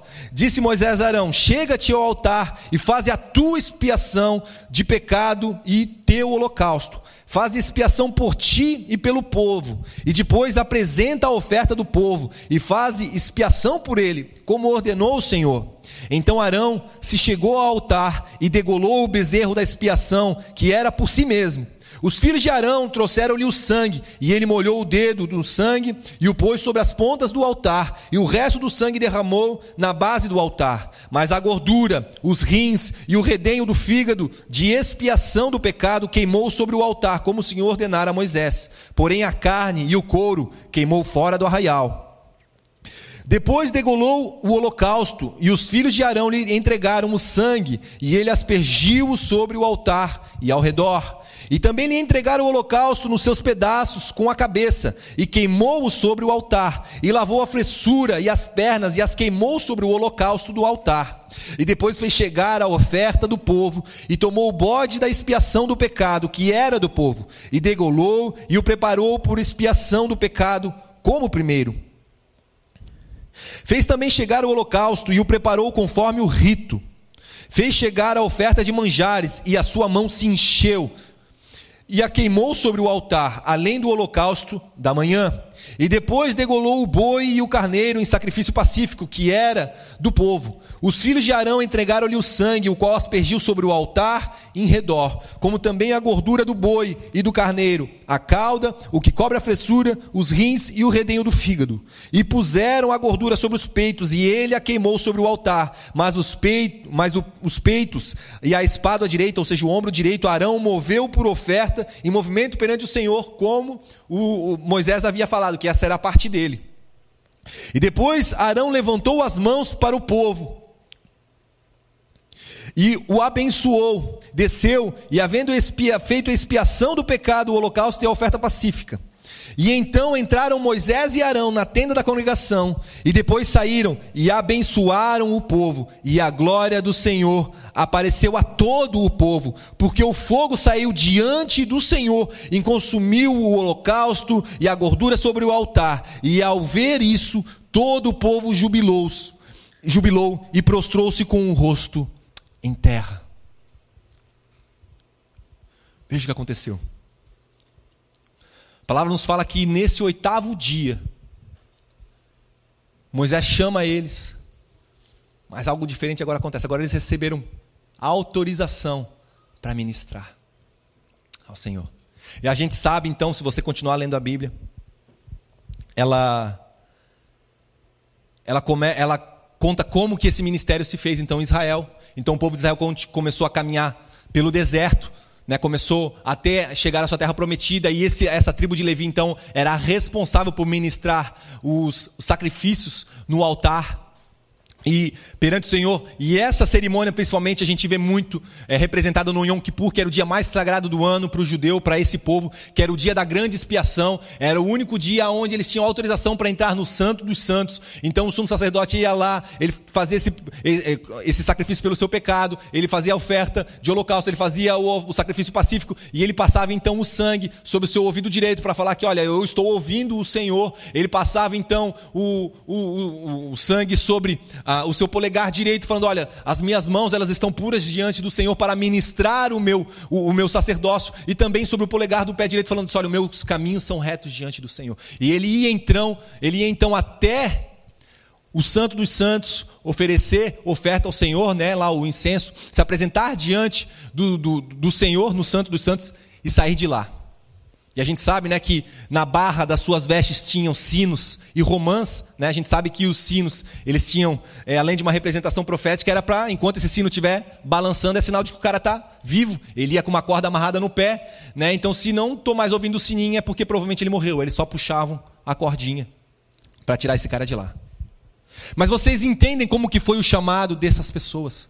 Que nós lemos lá em Hebreus que ele falou que era uma grande honra diante de todo o povo. Mas vocês entendem que Deus não estava brincando com eles porque era a responsabilidade desses caras se apresentar da forma direta, dire, de, é, direita diante do Senhor e representar o Senhor de forma adequada. Tanto que se você continuar lendo a sua Bíblia no, vers, no capítulo 29, de, no capítulo 30 de Êxodo, você vai ver que logo na sequência os filhos de Arão já pisaram na bola, já foram se apresentar na presença de Deus de qualquer jeito, Deus já matou dois ali. Já ficou ali. E Arão não pôde nem chorar pela morte dos filhos. E aquilo que nós lemos, é, e aquilo que nós lemos lá no ministério, Jesus com seus discípulos, chamando eles para participar do seu ministério, eles entram naquele barco e eles estão no momento de ascensão e de repente as coisas começam a dar errado. Eles falam: Isso aqui não pode ser de Deus. Não pode ser de Deus. Deus não se importa comigo e começam a murmurar. As coisas começam a estar dando errado. Mas você já parou para ler o livro de Êxodo sem aquela ideia de que nós sabemos tudo, de que nós já conhecemos o final. Você, você já parou para ler o Êxodo, assim como eu comentei que aconteceu com esses caras, eles sem ter um Antigo Testamento, sem ter um Novo Testamento, para falar: olha, lá na frente isso aqui vai significar isso, isso, aqui, lá na frente isso aqui vai dar certo, confia. Eles não tinham isso. Você já parou para pensar na loucura que é, se você ler o Êxodo só até o capítulo 5, o chamado de Moisés? Para para pensar. Moisés está cuidando da vida dele. Está vivendo a vida dele de boa, está lá com o sogro, 40 anos no deserto. E do nada, Deus aparece para ele, Moisés, vem cá, vou te usar para libertar o meu povo. Moisés, não quero. Não, Moisés, vamos. Não, sou, sou, meio, sou meio gago. Não, Moisés, vem. Não, não tenho poder, não vou acreditar em mim. Estou desviado, matei um. Não, vamos, Moisés, vamos. Cara, Deus, desculpa a expressão, ele praticamente enche o saco de Moisés até que mostra sinal, que ele faz ele acreditar, faz Moisés acreditar. Deus, não, agora eu, eu acredito eu estou contigo, então eu vou. Então vai. O que é a primeira coisa que Deus faz depois que Moisés sai? Para fazer exatamente aquilo que Deus pediu. O que acontece? Deus não aparece no meio do caminho para tentar matar ele? Não parece uma coisa louca isso? Você já parou para pensar nisso? Não é muito mais lógico Deus, quando está lá chamando Moisés, para libertar o seu povo, para representar ele como ele queria. Chegar Moisés, olha Moisés, não, eu quero você, ó, tá aqui o milagre, aqui ó, o, o cajado vai se tornar serpente, depois ele vira cajado de novo, ó, bota a mão no peito, tira a mão no peito, mão no peito, tira a mão no peito, bota casaco, tira casaco e tal, e no meio de uma forma milagrosa, não é muito mais fácil. Não, Moisés acredita, não, agora tá bom, Deus, eu, eu creio na tua palavra, eu creio que você está me enviando, eu vou e Deus falou, não, não, calma aí, calma aí, Moisés, calma aí, mas antes de resolver um negocinho aqui, cara. Tem uma coisa em ti ali que eu não gosto muito, na verdade, até de vez em quando me dá vontade de te matar. Cara, tu e teus filhos não estão circuncidados. Foi isso que Deus fez? Não. Parece que tem lógica? Não. Deus vai lá e chama o cara do meio do nada, vivendo a vida dele, chama, não, vem comigo. Falo, tá, Deus, eu acredito, eu confio em ti, eu vou. E Deus vai lá, e no meio do deserto aparece para matar ele. E a Bíblia nos fala que é Zípora, né? Pega uma pedra, entendeu? Opa, não, eu sei que está errado aqui, calma aí, eu sei que está errado. Vai lá e faz a voltinha, né? Nos meninos, né? Entendedores entenderão. Mas o que, que o Senhor está falando? O que, que o Senhor está falando? O Senhor está falando que Ele vai fazer o que for preciso fazer, mas Ele não vai mover uma pedra naquilo que nós precisamos fazer, naquilo que nós precisamos passar. Quando nós. E era aquilo que os discípulos de Jesus eles pensavam, não, a gente começou a entrar no ministério de Jesus e, cara, só vem, só vem. Eu, as coisas estão fluindo. Quando as coisas começaram a dar errado, esses caras começaram, olha, não sei se era tanto de Deus mesmo, hein? Não sei se era a vontade de Deus fazer isso. Chegou o ponto que eles se revoltam com Deus. Deus, eu quero saber, tu não se importa com a gente mesmo. Essa é a verdade, tá? Tu não se importa com a gente, tu é um mentiroso, tu tirou a gente lá do, da nossa vida onde a gente vivia para fazer as coisas para ti. Olha só, a gente preparou o barco, a gente pre... tinha tanto barco, a gente falou: "Não, Deus, vem no nosso, pelo amor de Deus, vem com a gente aqui, ó". E vai, eu tô remando para ti, eu tô cuidando, tu pode até dormir, eu tô nem preocupado de estar tá fazendo as, o todo o esforço. E você permite que essas coisas aconteçam? Como é que você tem coragem de fazer uma coisa dessa com a gente? Você é tão fiel. E quando nós lemos essas passagens que nós acabamos de ler no, no, no, Antigo Testamento, Êxodo 29, Levíticos capítulo 8, o chamado desses caras, olha o contro, olha quão controverso é. Deus chama eles para passar uma vergonha enorme, a maior vergonha da vida deles. Vocês vão passar a maior vergonha da minha vida, da vida de vocês, perdão. E daí eu me recordo dessa ministração do John Wimber, daquele carinha com a plaquinha falando eu me faço de tolo por Deus. E o John Weber, ele, ele ministra muito isso, ele falou: o exercício da fé começa e termina na sua disposição fa em, em fazer papel de tolo por Deus. Porque o discipulado é você se colocar em uma circunstância, uma circunstância desconfortável a todo momento. Você é um eterno aprendiz. E o Senhor nos faz um eterno aprendiz. Então nós vemos como que começa, mas no decorrer da história, esses caras então vão ministrando ao Senhor, vão tendo uma vida com o Senhor e tal, e a gente viu que eles alcançam uma terra que manda leite e mel, mas é engraçado, eu também já ministrei isso lá em Blumenau. Olha, é, novamente mais um ponto só para reforçar o, o quão Deus é engraçado às vezes com a gente, assim, com o humor dele, né? É um pouco estranho com a gente, porque ele faz isso, então ele chama um cara que estava lá na dele para libertar o povo. Então começa tudo dando errado, acontecendo exatamente o oposto daquilo que ele havia prometido que ia acontecer. Mas beleza, continuou. Ele chegou lá. Quando chega lá, as coisas começam a acontecer, começa a dar certo. Então falou: agora vai. Agora vai, não, eu vou levar vocês para uma terra que manda leite e mel. Vou, cada um de vocês não vai ser mais escravo, vocês vão ter uma porção de terra, vocês vão poder plantar, vai ser uma fartura, é o agro, o agro é top. Falou isso para você, falou isso para eles basicamente. Falou: não, vamos. Primeira coisa que eles fazem quando eles saem do Egito, passam pelo Mar Vermelho, o que, que eles encontram? Deserto. É exatamente o oposto de tudo aquilo que Deus prometeu para esses caras. Olha a cilada, Bino. Pelo amor de Deus, sério, aqueles caras pensam, pô, o cara está fazendo a gente idiota, não é possível, gente. Deus nos prometeu, Deus falou que ia fazer, e olha só onde a gente está, isso não parece com uva, isso aqui me parece um cacto. Eu não sou muito familiarizado com isso, eu fazia tijolo, mas eu sei o que é um cacto. Era mais ou menos isso o pensamento, você entende a loucura. Mas Deus estava conduzindo aqueles caras. E no decorrer então esse ministério vai evoluindo, o povo de Israel então né? entre acertos e erros, acertos e tropeços, eles vão caminhando com o Senhor até que o Senhor vai lá e, e, escolhe essa terra Israel, escolhe Jerusalém como a sua cidade amada. Então esse tabernáculo ele é movido até que surge um homem chamado é, Davi, um rei sacerdote, um homem segundo o coração de Deus, um homem que conseguiu alinhar a tribo de Judá com a tribo de Levi, como talvez nenhuma, em nenhum outro momento. Então a, a, a adoração a Deus ela começa a entrar no movimento movimento muito acelerado, a arte começa a entrar de, muito, de uma forma muito, muito, muito acelerada dentro da igreja. Então começam a haver músicas, começam a haver composições, poemas, e começam a haver turnos de artistas que começam a performar ou a adorar a Deus de uma forma espontânea, sem a necessidade de, de, de sacrifícios. Eles come, ele começa a falar: olha, quer saber, não tem que ter mais separação. O, o ministério sacerdotal ele é exercido pelo Senhor, diante do Senhor. Então ele é um rei, mas que ele anda junto com o seu povo, está todo mundo junto. Ali, lógico, tem os sacerdotes, tem os, tem os profetas, mas eles estão ali como uma grande família. E eles entendem, ainda que eu esteja aqui como rei, na verdade quem governa essa nação é o Senhor. E talvez este seja o ápice da adoração na antiga aliança. E nós sabemos com, no decorrer da, da história, então, depois de Davi, ele tinha um desejo muito grande de construir uma casa para Deus e Deus fala: Não, olha, infelizmente você não é o cara que vai fazer isso para mim. O maior desejo de Davi era construir um lar para Deus e Deus fala: Olha, você não é o cara para fazer isso. Você não é, você não está de acordo para fazer isso. Você é um cara que foi reprovado para fazer isso. Quem vai fazer isso é seu filho. E nessa passagem, nós, nesse inteirinho, nós percebemos novamente o porquê que Deus chama Davi é, um homem segundo o seu coração, porque ele foi o primeiro a ser rejeitado para construir essa casa de Deus. Mas ele foi o homem que mais contribuiu para a casa de Deus. A palavra nos fala que ele pegou das suas riquezas pessoais e contribuiu. Ele pegou da planta que ele havia recebido e entregou. Ele fez de tudo para facilitar o trabalho do seu filho e daqueles que herdariam aquilo que ele não tinha acesso para fazer. Estima-se que em torno de 60% a 70% do que foi uh, utilizado ali na construção do templo foram ofertas do rei Davi.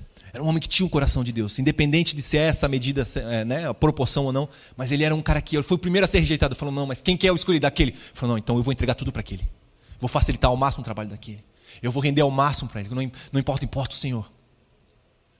Então a gente sabe que com Salomão, então o templo do Senhor foi construído.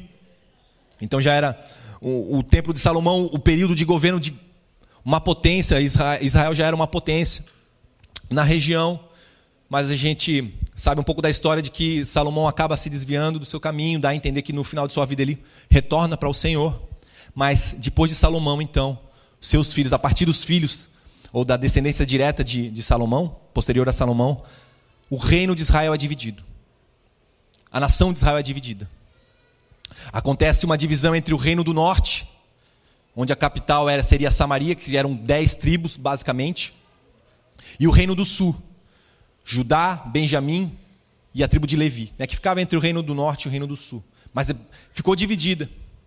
E houve uma ruptura, então, com este povo, que eles começaram a se degladiar. E no meio disso tudo estava essa tribo de Levi, que foi essa tribo escolhida pelo Senhor, para ministrar o Senhor. O Senhor tinha dado um chamado para eles, falou assim: olha, de todos os povos, vocês vão ser um símbolo, vocês vão ser um sinal para todos os povos de uma vida diante de Deus, de uma vida que tem acesso a Deus, de uma vida que é separada para Deus. E daí, quando acontece essa divisão, o Reino do Norte, gente, da Rod já mais rápido, já com a Síria, eles já são invadidos, já são destruídos, porque era rei um pior que o outro, né?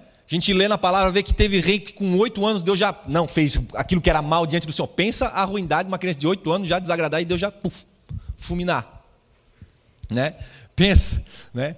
Assim, olha, ali já foi, já rodaram. E o reino do sul, que era o reino de Judá, ele demorou um pouquinho mais para ser destruído.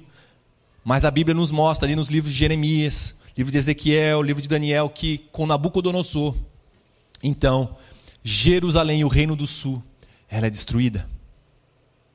Nabucodonosor, é, existem historiadores, né, cristãos, que eles fazem um estudo de que a invasão de Nabucodonosor levou em torno de 20 anos a total destruição do Reino do Sul, principalmente Jerusalém. Ele fez três investidas. A primeira, então, ele pegou as, a, os reis, a família, as famílias reais, as, os sacerdotes e tal. Na segunda, ele fez mais uma investida. E na terceira, aí mesmo, ele veio e fez um cerco por, é, por, por um tempo considerável ali. Daí começou a faltar comida, começou a faltar água. E daí depois destruiu tudo. Né? Gostaria que você abrisse a sua palavra lá em Ezequiel, capítulo 4. Então, aquilo que tinha iniciado como um sonho lá no deserto, um povo, doze tribos, e dentro dessas doze tribos existia uma tribo que era a tribo dos levitas.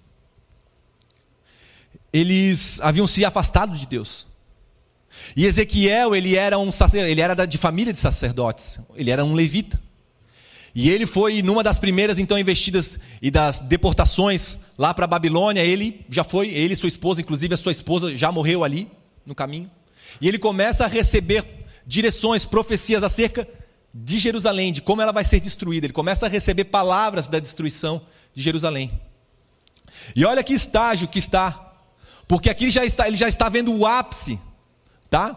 da destruição que está se aproximando de Jerusalém, da ira de Deus com, com aquele povo que um dia Deus chamou para caminhar com ele, para ser um povo distinto de todos os demais povos da terra.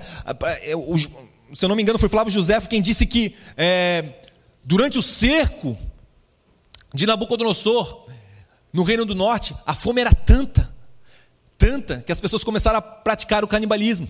As mães começaram a comer os seus filhos, começaram a praticar esse ato porque era um desespero. Era um desespero enorme.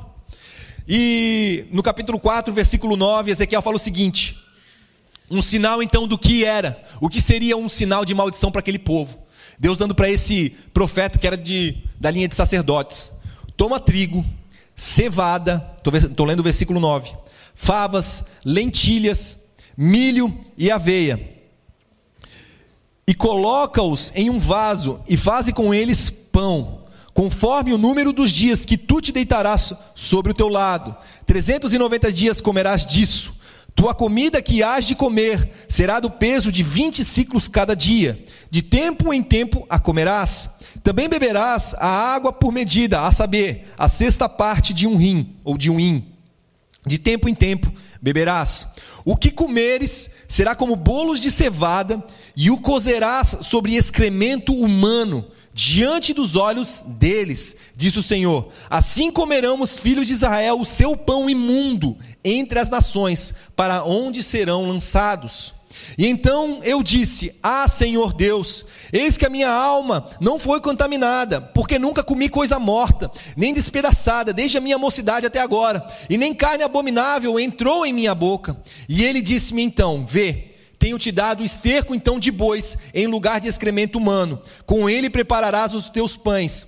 Então ele me disse: Filho do homem, eis que eu torno um instável sustento de pão em Jerusalém, e comerão o pão por peso e com desgosto, e beberão a água por medida e com espanto, para que o pão e a água lhes faltem, e se espantem uns com os outros, e se consumam nas suas maldades. Olha só. Olha o que Deus está mostrando para Ezequiel. Está falando daquele, esse povo ingrato, esse povo que estava ali, esse povo que estava ali, Ezequiel, a todo tempo.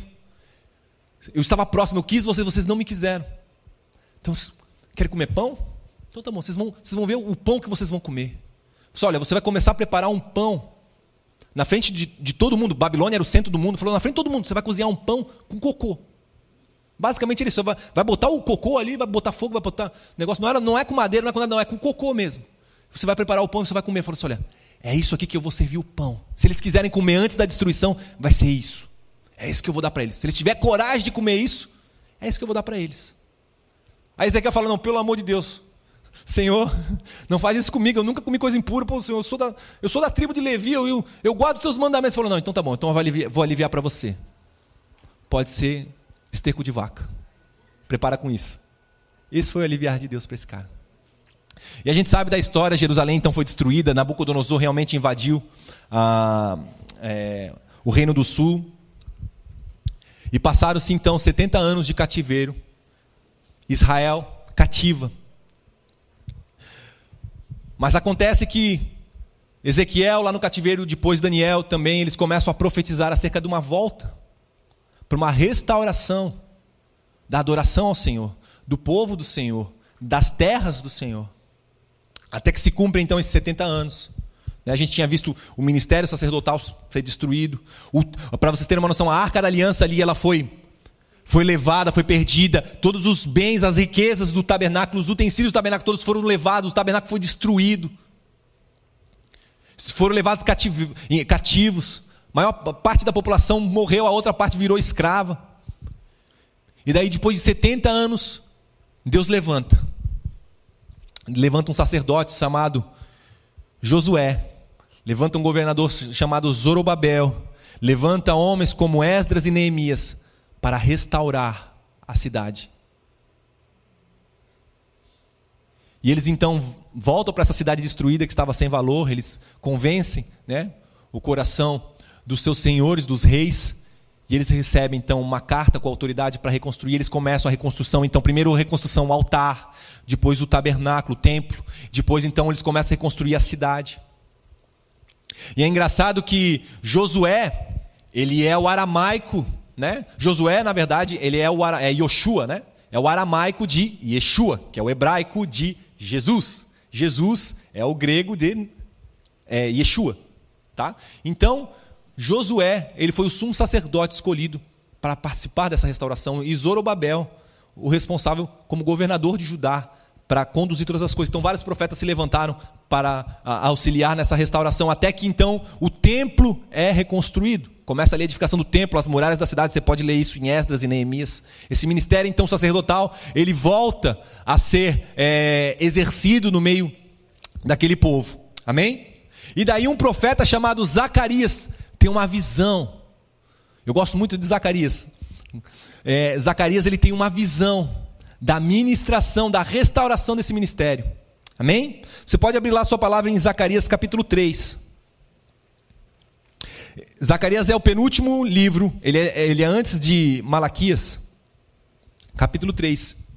Então, é, a gente passou desde o início quando o ministério sacerdotal ele foi instituído lá no deserto, na tribo de Levi, depois ele evoluiu, veio o rei Davi, né, com o seu tabernáculo de adoração, os turnos de adoração e tal. Depois o seu filho constrói o templo, né, onde é, o, o, Senhor ele está no ápice de glória ali em Israel e tal. E depois, então, os, o, a partir do filho de, de, de, Salomão, os reinos se dividem. Então Israel ele acaba é, se pervertendo, se, se, se se afastando do Senhor, então é destruído tanto o reino do norte quanto o reino do sul. Aqui então o Senhor está chamando para a reconstrução do reino, principalmente o reino do sul, né? Porque a região do norte ali o pessoal tinha se corrompido, enfim, mas é um outro detalhe. Mas no meio dessa reconstrução, então o templo já está ali reconstruído, eles já estão fazendo os turnos, né? E tal, a cidade já está reconstruída, já tem um governo ali que, embora eles sejam vassalos, mas eles têm uma liberdade de culto ali, o decreto de Ciro, para que eles possam fazer todas essas coisas. Então o profeta Zacarias tem uma visão. Preste atenção. Diz o seguinte: Deus me mostrou o sumo sacerdote Josué. Versículo 1, tá? Estou lendo. O qual estava diante do Senhor, e Satanás estava à sua mão direita para se opor a ele. Mas o Senhor disse a Satanás: O Senhor te repreende, ó Satanás. Sim, o Senhor que escolheu Jerusalém te repreende. Não é este um tição tirado do fogo? Ora, Josué estava trajando vestes sujas, estava diante do anjo, e então o anjo ordenou aos que estavam diante dele: Tirai-lhe essas vestes sujas. E disse a Josué: Eis que tenho feito com que passe de ti a tua iniquidade, e eu te vestirei com trajes novos. Eu disse: Põe ali uma mitra limpa, limpa sobre a cabeça. E puseram-lhe então uma mitra limpa sobre a cabeça, e o vestiram de trajes próprios, ou, ou, trajes festivos, trajes sacerdotais, trajes finos. E o anjo do Senhor estava ali. E o anjo do Senhor protestou a José: Assim diz o Senhor dos Exércitos: Se andares os meus caminhos e observares as minhas ordenanças, também julgarás a minha casa e guardarás o meu atro, e eu te darei lugar, ou no original, acesso entre os que estão aqui. Ouve, pois, Josué, sumo sacerdote, tu e os teus companheiros que se assentam diante de ti, porque são homens de sinais, e eis que eu farei vir o meu servo, o renovo. Então Zacarias ele tem um, uma visão acerca da restauração desse ministério. Ele, ele tem uma visão do sacerdote, do sumo sacerdote Josué ou Joshua, né? Numa audiência. E ele vê que está Satanás, está o anjo do Senhor, está o próprio Senhor numa audiência na frente de todos os anjos. E ele vê que Josué está muito sujo, suas vestes estão sujas. E daí ele vê Deus trocando essas vestes e falando: Olha, Josué, você e seus companheiros são homens de sinais, vocês são, são um sinal de que eu trarei o meu renovo. E se vocês forem fiéis, eu darei acesso a esses lugares, a todos os lugares da minha casa, dos meus atos. E Zacarias então escreve aquilo e se empolga e tal. E não, é a confirmação de que o Senhor está restaurando as coisas para esse povo de Israel, para o, o, o ministério sacerdotal, a comunhão com, com Deus. Mas infelizmente não foi isso que aconteceu. Logo em seguida, no próximo livro, pouco tempo depois, Deus nos dá uma palavra para esse mesmo ministério. Neste último livro do Antigo Testamento, estima-se que ele foi escrito em torno de 400 anos antes da vinda de Jesus. Olha como Deus encerra a história deste ministério sacerdotal com a tribo de Levi capítulo 2 do livro de Malaquias diz o seguinte: Agora, pois, ó sacerdotes, este mandamento diz respeito a vocês. Se não ouvirdes e não propuserdes no coração dar honra ao meu nome, diz o Senhor dos Exércitos, eu enviarei a maldição contra vós, e amaldiçoarei vossas bênçãos, e já as tenho amaldiçoado, porque não pondes isso no coração. Eis que vos corromperei a semente, na verdade é: eis que reprovarei a vossa semente, e esfregarei esterco do, no vosso rosto, o esterco das vos, dos vossos sacrifícios. E com ele sereis tirados, e então sabereis que eu vos enviei esta, este mandamento, para que minha aliança continue com Levi, diz o Senhor dos Exércitos. A minha aliança com ele foi de vida e paz. Eu dei-lhe isto para que ele me temesse, e ele me temeu e tremeu por causa do meu nome. A lei da verdade esteve na sua boca, preste atenção, e a iniquidade não se achou nos seus lábios. Ele andou comigo em paz e retidão, e apartou muitos da iniquidade, porque os lábios do sacerdote guardarão a ciência, e da sua boca buscarão a lei, porque ele é o anjo do Senhor dos Exércitos. No original é Malak, é mensageiro, porque ele é o mensageiro do Senhor dos Exércitos. Mas vós vos desviastes do caminho e fizeste muitos tropeçarem na lei. Corrompeste a aliança de Davi, de Levi, diz o Senhor dos Exércitos. Por isso também eu vos fiz desprezíveis e indignos diante de todo o povo, visto que não guardaste os meus caminhos, mas fizeste acepção de pessoas diante de ti. Estas são as últimas palavras de Deus para a tribo de Levi no Antigo Testamento. Deus estava destruído. Depois a gente lê lá no capítulo 4, que é o que a gente gosta, né, principalmente, que Deus vai enviar, né, o espírito de Elias e tal, mas essa aqui é a última palavra que Deus dá para a tribo de Levi, a tribo que Deus falou, olha, por que vocês fizeram isso, cara? Eu tinha escolhido vocês para proclamar a minha palavra. Nos lábios de vocês era para ser encontrado a lei. As pessoas iriam se desviar dos erros por causa das palavras de vocês. Mas olha só o que aconteceu. Eu restaurei vocês, eu trouxe vocês lá do cativeiro, mas olha o que vocês fizeram. Vocês estão corrompidos, tão corrompidos quanto antes. E vocês agora querem o quê? Com essa hipocrisia, vocês querem me oferecer sacrifício. Sabe o que eu vou fazer com esse sacrifício? Eu vou pegar o excremento desse sacrifício, eu vou esfregar na boca de vocês, porque é isso que vocês merecem. É isso que vocês merecem. Porque vocês se afastaram de mim, se afastaram da aliança. Essas são as palavras do Senhor para aquele que ele tinha chamado lá no deserto, para caminhar com ele. Fala, olha, e que nós lemos aqui em Hebreus capítulo 5, a maior honra que o povo tinha para receber era caminhar com Deus. Mas o que, que isso tudo tem a ver? O que, que todos esses textos têm em comum? Com aquilo que vai ser ministrado nessa noite, ou está sendo ministrado nessa noite. Ah, Bruno, é a tribo de Levi? Mas o que tem a ver com a Páscoa? Gente, o que eu vou falar para vocês não, não tem intenção de é, tornar isso aqui mais espiritual, menos espiritual. Eu só vou contar porque foi assim que aconteceu, tá? E é, a, é o jeito que eu tenho para passar para vocês, então. No dia 9 de julho, eu estava na minha casa e já havia acontecido então essas circunstâncias que eu falei, que eu, lá em maio Deus tinha me dado 14 dias, aí Deus começou a me dar essas palavras lá de Levítico 8, Êxodo 29 e tal, mas com o decorrer do tempo, ele foi dando algumas outras palavras, inclusive essas. Mas nesse dia, de 9 de julho, Deus me deu essa palavra de Malaquias 2. E eu estava lá no meu tempo com Deus, eu estava vivendo a melhor fase com Deus da minha vida e tal, e eu, né, cara, Estou me dedicando muito a Deus, eu acho que eu nunca fiz tanto. E eu estava lá pensando com Deus, né? E como é bom de servir Deus, mas começando a sonhar com ministérios, né? Não, pô, já pensou? Tem muitas coisas, né? Ah, tem um ministério reconhecido e falar para as pessoas, as pessoas serem curadas e falar o evangelho, né, Deus? Poxa, e o Senhor começar a confiar cada vez mais coisas a meu respeito, né? A, a, a, a minha, a nossa igreja e tal, para a gente continuar fazendo cada vez mais, porque afinal de contas, né, a gente está indo para o Senhor e tal. E eu estava em casa sozinho, a casa estava escura, e Deus começou a falar comigo. É isso que você quer, Bruno? É isso que você está buscando? Você quer o ministério de fulano, então? É isso que você quer? Você quer o ministério de cicrano? É isso que você está buscando? O Senhor começou a falar comigo, começou a constranger meu coração. E comecei, né, ali naquele momento, me arrepender. Eu estava no, no, meu quarto ali, que tem uma escrivaninha, tem um, um armário. E daí eu me ajoelhei.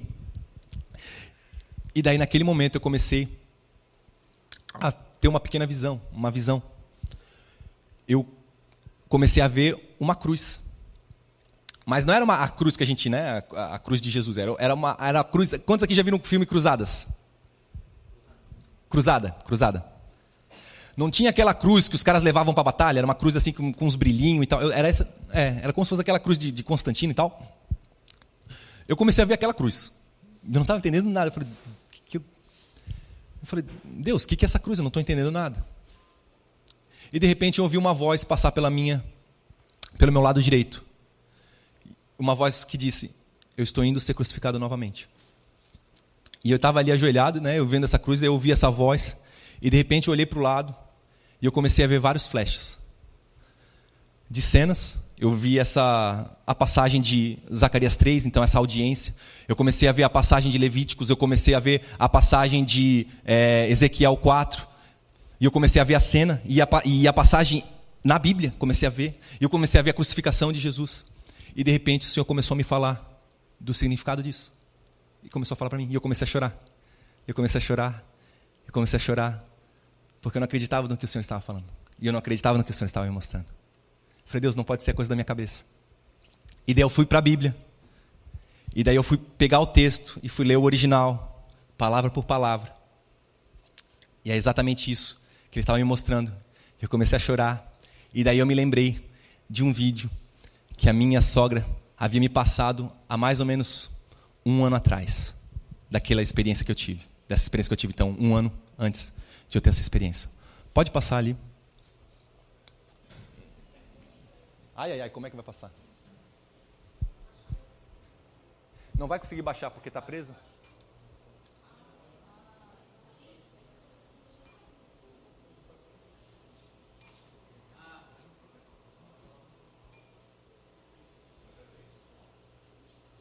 Não vai conseguir.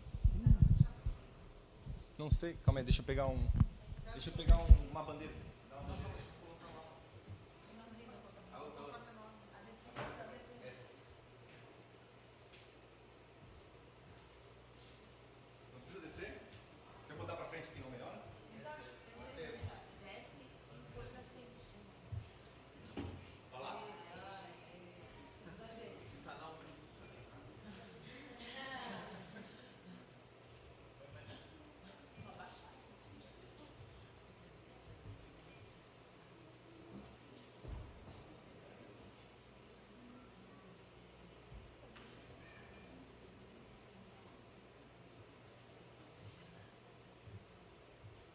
Segue no Rodrigo Silva Arqueologia. Não esqueça sempre de ativar o sininho de notificações, se gostar, dar o seu like e ajudar a divulgar essa mensagem para todas as pessoas. Agora eu trouxe você aqui a cidade de Sardes. A cidade de Sardes é mencionada no Novo Testamento, especialmente no Apocalipse, quando uma das cartas que o apóstolo João dirige às sete igrejas da Ásia Menor é justamente destinada à comunidade cristã da cidade de Sardes. Mas eu quero chamar a sua atenção para uma outra coisa aqui. Aqui na cidade de Sardes, nós temos os restos que estão sendo escavados pela Universidade de Cornell e pela Universidade de Harvard. São os restos arqueológicos de um banheiro público da época. Um banheiro público. Muito do que tem da cidade aqui é do período bizantino, mas nós temos ainda aqui um banheiro público romano, como era também aqueles banheiros, eram aqueles banheiros usados na época do apóstolo João. O que eu vou explicar no início desse vídeo vai soar engraçado, constrangedor, Talvez vai ser motivo de riso de muita gente que começar a assistir esse vídeo, mas fique comigo até o final, que o que aparenta ser no início apenas uma curiosidade cômica do passado vai terminar de modo sério. A 123 Milhas quer te ajudar a ir mais longe. Além das passagens com até 50% de desconto, agora também temos pacotes completos com hotel e voos para destinos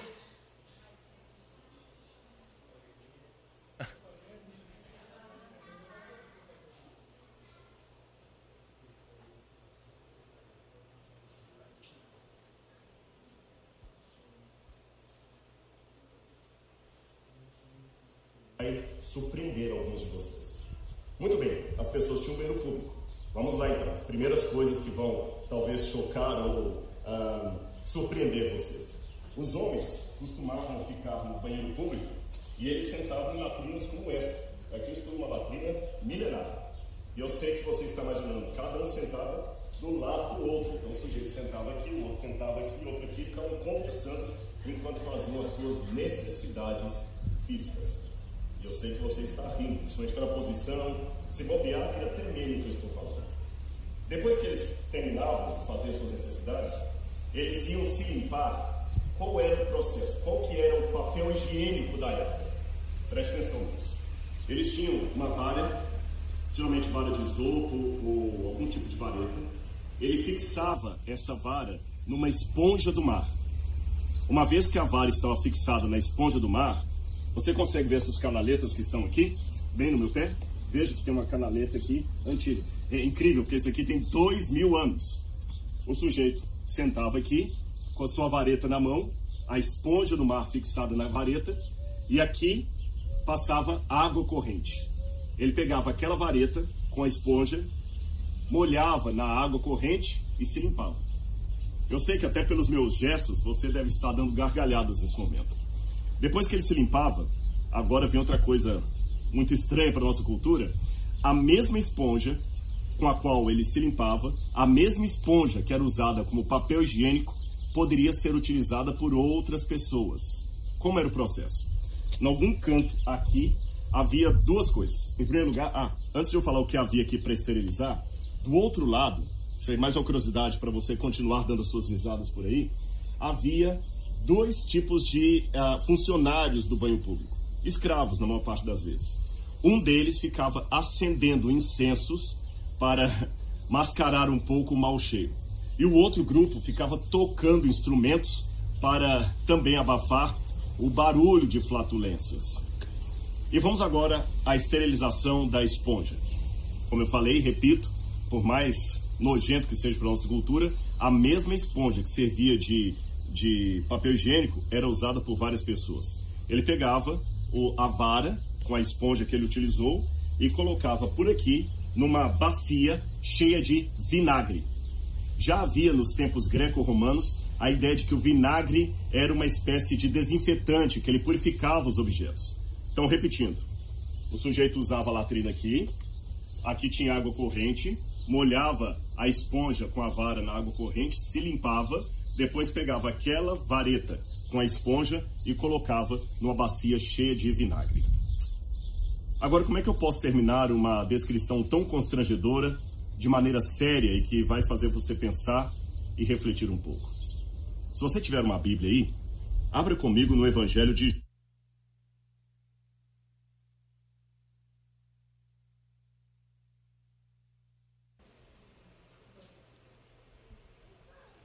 Em João 19, versículo 28 diz o seguinte: Depois, sabendo Jesus que todas as coisas já tinham consumado, para que a escritura se cumprisse, disse: Tenho sede.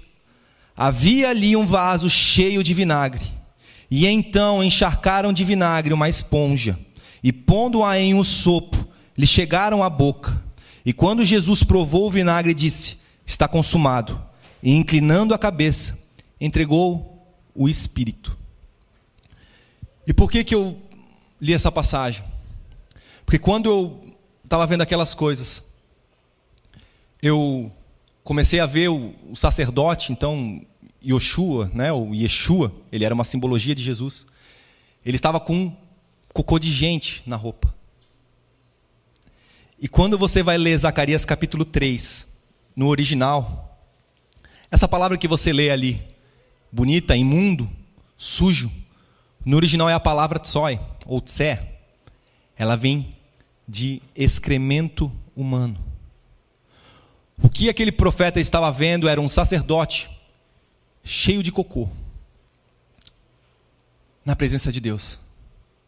E Deus fala: tira a roupa dele, deixa ele nu, bota uma veste nova. Muitas pessoas falam que o que Jesus tomou foi vinagre para atenuar o seu sentido, mas se você ler Marcos, capítulo 15, você vai ver que ele tem dois momentos que são servidos: o fel e o vinho, e no segundo momento, então, é servido uma esponja com vinagre. Jesus Cristo, ele pagou o meu e o seu pecado. Eu tinha uma ideia de que Jesus ele havia enfrentado o inferno para nos libertar. Eu tinha uma ideia na cabeça de que para nos ter de volta, Jesus teve que passar por aquilo que o diabo quis que ele passasse. Deus entregou para o diabo e o diabo pudesse fazer o que ele quisesse. Mas eu descobri que Jesus enfrentou algo muito pior, sofreu algo muito pior do que o inferno e do que o diabo. Deus enfrentou algo que o diabo e o inferno têm medo. Jesus enfrentou a ira de Deus. Sabe aquela maldição que estava em Malaquias? Eu vou pegar do sacrifício do animal e eu vou esfregar na tua boca. Eu vou esfregar no teu rosto. Porque o que tu fala é uma hipocrisia da vida que tu leva. Sabe aquele primeiro sacrifício lá no altar, lá com Arão, aonde o primeiro sacrifício era ele, era por causa do pecado dele. E Deus falou assim: olha, isso aqui não é agradável. Era o único sacrifício que Deus falava assim: isso não é agradável. Tanto que eu pego desse sacrifício, sabe o que você vai? É o único que ele faz menção do excremento do animal. Ele falou assim: olha, você vai pegar o excremento junto com esse negócio aí todo, vai estar misturado junto. Ali você vai queimar lá fora, lá no lixão. Se você, se você estudar o livro do Flávio José, você vai ver que a crucificação era feita lá perto do lixão. Quando Jerusalém foi invadida em 70 depois de Cristo, ele estima-se que as pessoas morriam de 500, em, de 500 em 500 por dia. Pessoas eram crucificadas. Tanto que depois começou a morrer mais gente, ainda de mil em mil. Eh, chegou a faltar cruz em Jerusalém para crucificar as pessoas. As pessoas começaram a ser crucificadas em árvores. E não apenas isso, se você lê Sêneca, um dramaturgo, ele começa a falar da loucura, ou da, da, da, da crueldade que era você ser crucificado. Era um xingamento na, na Roma antiga. Se você, se você ler Cícero, você vai ver que para os juristas, isso era uma, uma, uma atrocidade que você não deveria nem falar numa audiência. E foi algo que foi evoluindo, foi de, desde a época dos assírios, talvez já, já empalavam lá as pessoas, eles só evoluíram, mas eles, por 500 anos os romanos faziam isso. E você, não sei se você sabe, mas Jesus foi crucificado nu. As pessoas eram crucificadas nuas. Uma vergonha. Sabe aquela vergonha que o sacerdote passou? Lá na frente de todo mundo. Sabe aquela audiência que, que Zacarias viu o, profe, o sacerdote na frente de uma audiência cheio de cocô, pelado, sujo? Era Jesus. Aquilo que eles só estavam representando, sabe quem estava vivendo? Jesus. E sabe o que é pior? E sabe o que é o pior? Porque quando eu estava vendo essas coisas, quando Deus estava falando para mim aquelas coisas, Ele falou assim: ó, foi por você. E não por você como um todo, foi por você que está na igreja. Foi por você que me conhece. A primeira gota de sangue que caiu não foi para o cara que está se drogando lá do lado de fora, sabia? A primeira gota do sangue que caiu foi por causa do sacerdote, foi, da, foi por causa daquele que vive na casa de Deus. Naquele que Deus escolheu para ser um sinal para o mundo de que Ele é real, de que Ele pode se manifestar. E falou assim: olha, foi por causa de você que eu engoli mé. Foi por causa do ímpio. Foi por causa de você que eu fui servido em meio a estrume para o Deus. Deus virou a cara. Aquilo que a gente lê em Ezequiel antes de ser destruída, se alguém quiser comer, vai comer desse jeito. E muitas vezes falam do Deus, ah, se teu Deus é amor aí. Leu o Antigo Testamento, ele só quer matar, se não fizer isso, morre, morre, morre. Eu falo, pois é. Mas sabia que ele passou por isso para esvaziar o inferno de justamente essas pessoas que cometeram tudo isso?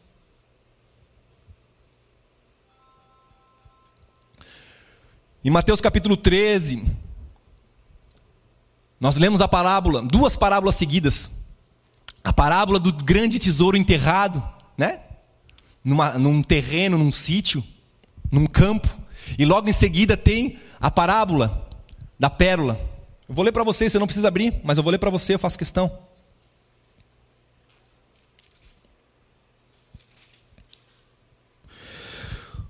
Preste atenção, versículo 44. Também o reino dos céus é semelhante a um tesouro escondido num campo, que um homem achou e escondeu, e tomando de grande alegria vai, vende tudo quanto tem e compra aquele campo. Outro sim, o reino dos céus é semelhante ao homem negociante que busca boas pérolas e encontrando uma pérola de grande valor, foi, vendeu tudo quanto tinha e comprou-a. Geralmente a gente lê essa passagem como nós, a nossa forma de conquistar o reino. Mas um dia eu vi essa ministração do John Wimber. Ele mostrou ela de um outro jeito. Sabe quem é esse cara, esse comerciante de pérola? Sabe quem é esse cara que comprou o terreno todo para levar o tesouro? Foi Deus. É Deus a pessoa dessa parábola. Jesus Cristo, quando estava caminhando em terra, falou: O reino de Deus está entre vós. Porque é onde ele estava. E para que ele tivesse isso, para que ele tivesse acesso a isso que havia sido perdido lá no jardim, Deus comprou o pecado de toda a humanidade, pagou pelo pecado de todos os tempos, de todos os anos que já houveram na história e que ainda vão haver. Falou assim: Eu pago por tudo. Ele deu tudo o que ele tinha. Ele abriu mão da glória dele, ele abriu mão do céu, ele abriu mão daquilo que ele era. A palavra fala em, em, em João 11 que ele, eu sou a ressurreição e a vida.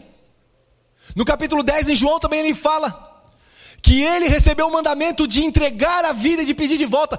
Ele entregou o poder de ressurreição para Deus, ele se esvaziou completamente confiando que Deus vai me ressuscitar no terceiro dia.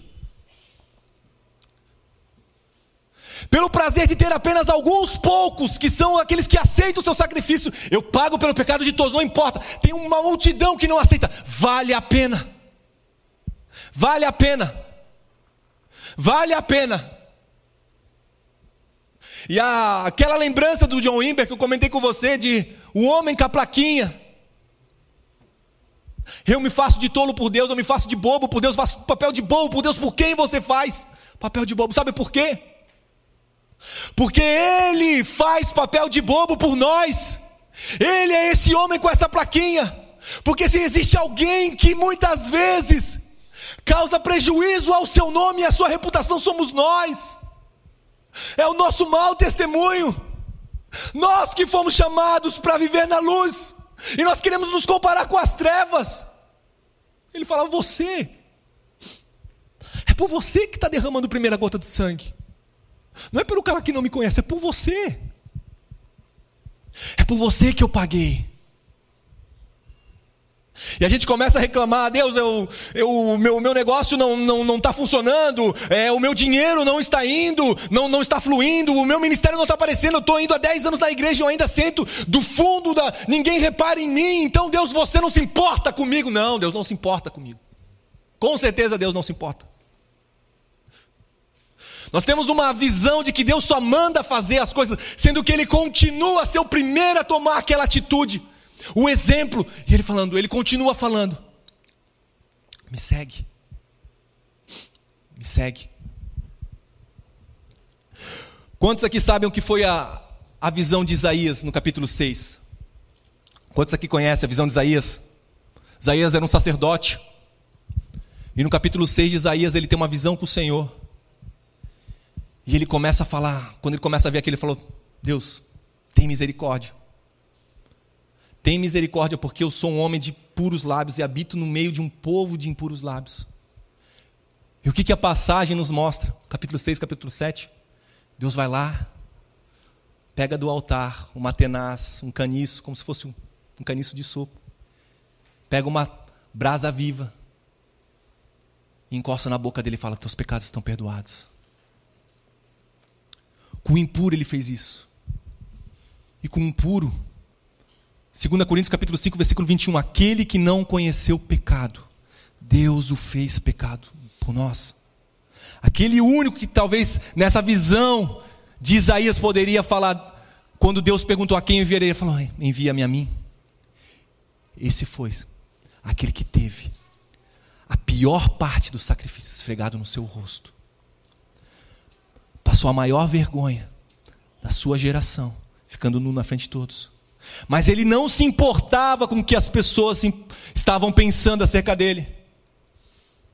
Porque ele se importava com o que o pai que o pai se importava. E era esse o chamado dos sacerdotes. Vocês vão aprender a me temer mais do que qualquer outras pessoas, porque no dia que vocês aprenderem a me temer, vocês não vão ter mais medo de nada. No dia que você temer a minha palavra, no dia que você aprender a andar na minha presença e temer a minha palavra, você não vai mais ter medo de ninguém, de nada. Você vai confiar em mim. E a gente tem medo de falar de Jesus para as pessoas, porque o que, que, eles vão pensar? Eu tenho medo de orar por um enfermo e nada acontecer, porque se não acontecer é porque Deus não quis que acontecesse. Afinal de contas, né, vai que eu oro pelo cara do meu trabalho, ah, que está pedindo, ou falo que eu sou cristão, e né, eu vou ter que conviver com ele o resto da minha vida, e pô, se não acontecer nada, ou se um dia eu der um mau testemunho, olha o que, que acontece, a vergonha que eu passo. Pois é. Por quem você vai se fazer de tolo?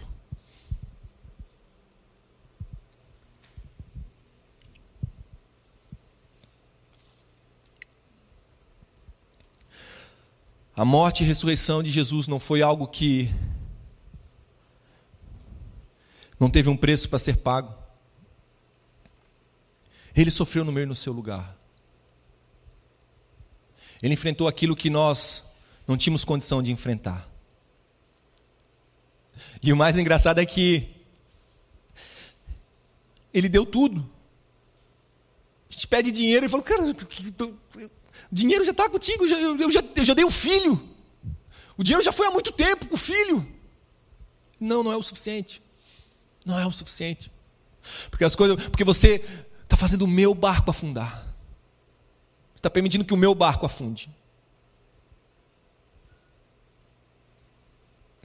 Oh, gente. Maior honra que nós temos hoje é caminhar na presença do Senhor. Maior honra a gente tem é o privilégio de poder um dia ser usado como sinal da manifestação do Senhor. Porque aquilo que nós lemos em Êxodo é uma representação do que Jesus passou. Hoje nós comemoramos a Páscoa, a sexta-feira, mas na verdade a Páscoa ela ocorre no 14 dia de, do mês de Abib, ou Nissan, que era quando o cordeiro era sacrificado, mas ele entrava para ser examinado cinco dias antes, entre o dia 9 e dia 10. Então, dia 10, 11, 12, 13, no 14 dia ele era sacrificado. E depois, Nesses três dias começava-se então a festa das primícias. Era um ciclo de oito dias. Durante sete dias parecia que nada tinha acontecido, assim como com, Abra, com Arão. Mas no oitavo dia, no oitavo dia, as coisas aconteciam. Levíticos 8 e 9 nos mostra que o ministério de Arão iniciou ao oitavo dia.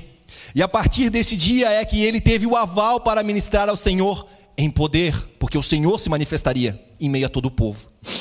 Nos sete primeiros dias ele passava por humilhação e obediência absoluta, sem que nada acontecesse. Deus havia falado que se ele não agisse dessa forma, ele morreria.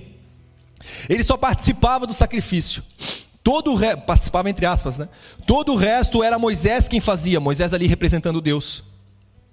Até o vestir de roupas, absolutamente tudo, eles tinham de ficar nus na frente de toda a congregação e pacientemente deixar Moisés dar banho neles, como em uma criança, na bacia de bronze.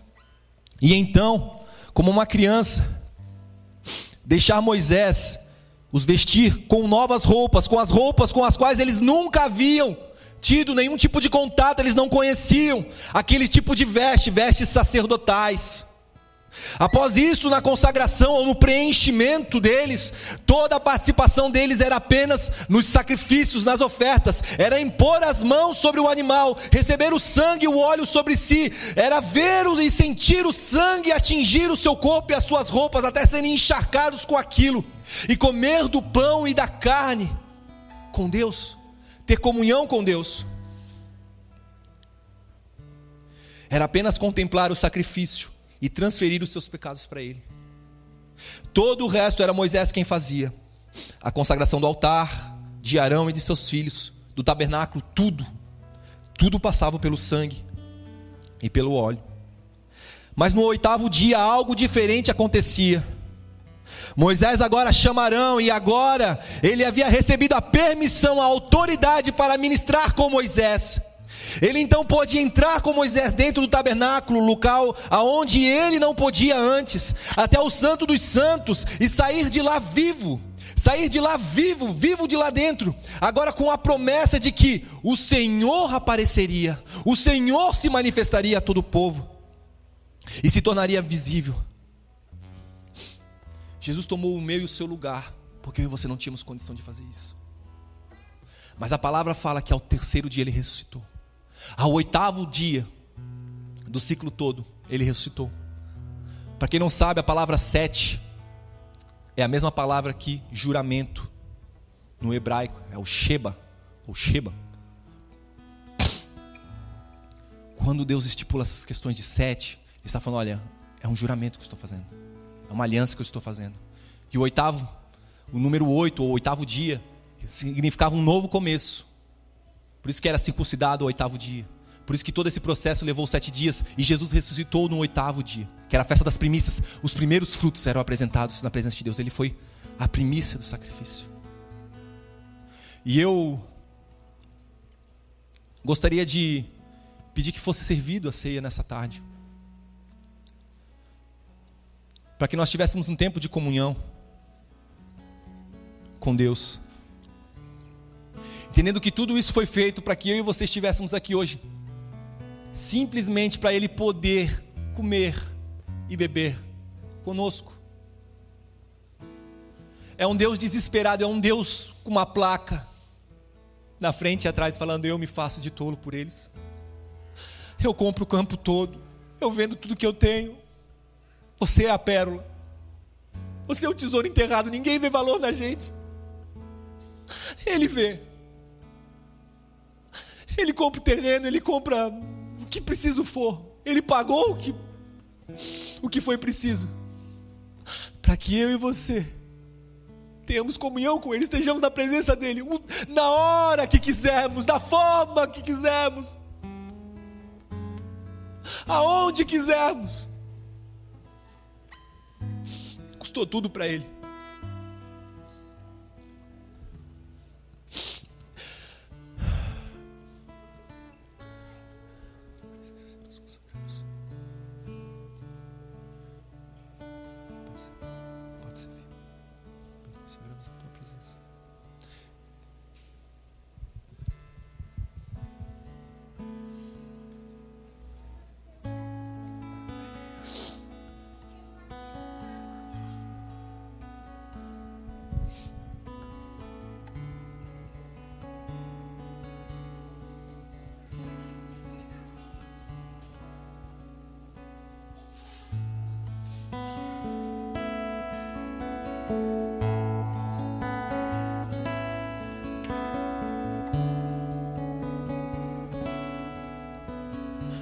Nós estamos nos assentando à mesa com Ele.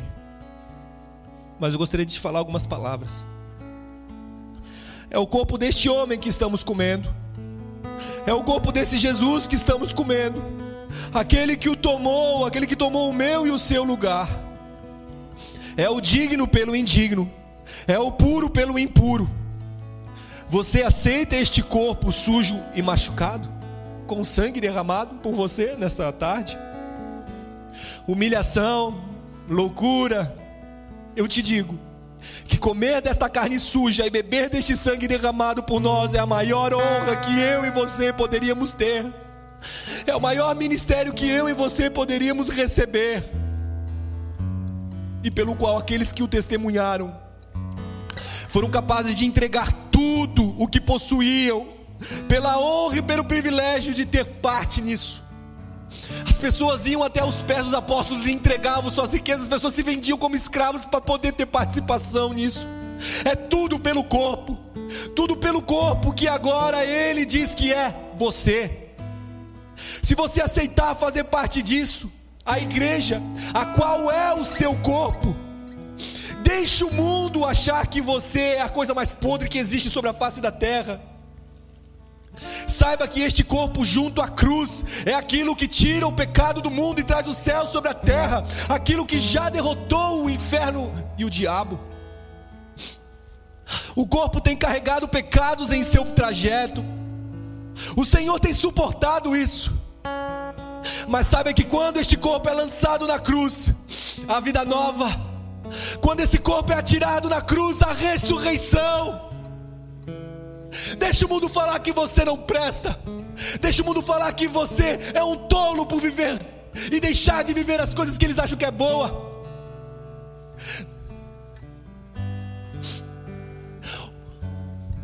O corpo continua ferido, o corpo continua sujo, o corpo continua machucado. O Senhor tem suportado o nome dele ser envergonhado, mas ele fala: vale a pena. Porque quando este corpo for lançado na cruz, quando ele encontrar o local da ressurreição, o meu poder vai poder vir sobre ele se ele confiar em mim. Mas saiba que isso começa comigo e com você. Nós fomos chamados, nós fomos chamados para esse ministério. Nós fomos os primeiros a receber o seu sacrifício, a primeira gota de sangue, a primeira impureza que ele carregou sobre si. E hoje o Senhor está falando: você se permitir carregar isso como igreja é uma grande honra. Muitos quiseram, mas ele fala só para os escolhidos, como Arão. Mas não bastasse eu e você termos sido chamados para o ministério sacerdotal, ele falou: aquele ministério ele era inferior. Assim como eles não podiam entrar no tabernáculo porque ele não estava pronto, Jesus ele não podia entrar representando o homem porque não estava pronta. Mas ele nos trouxe uma ordem superior, o sacerdócio de Melquisedeque, aonde não precisa mais haver sacrifícios constantes, na presença de Deus como animais sem fim. Não, não, não, não, não. Basta você permitir que o sangue dele comece a aspergir sobre você. Basta você permitir que o sangue dele que foi derramado naquela cruz comece a atingir o seu corpo. Basta você aceitar o convite que ele faz. Se aceita na mesa comigo. Porque o véu se rasgou. Ninguém costura. Ninguém estraga o que ele fez por mim e por você. É este o Deus que nos convida nessa tarde a sentar-se à mesa. É este o corpo que eu e você somos convidados a comer e beber. Não há honra maior sobre a terra do que receber esse convite.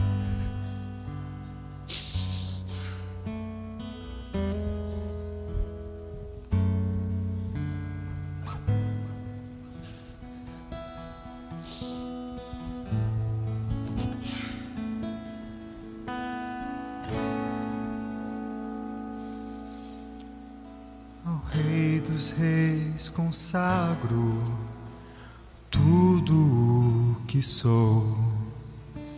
De gratos louvores transborda o meu coração.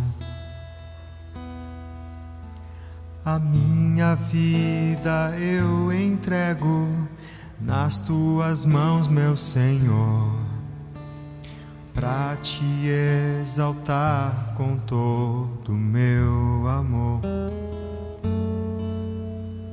Eu te louvarei conforme a tua justiça e cantarei louvores, pois tu és altíssimo. Celebrarei a ti, ó Deus com meu viver. Cantarei e contarei as tuas obras, pois por tuas mãos foram criados terra, céu e mar e todo ser que neles há.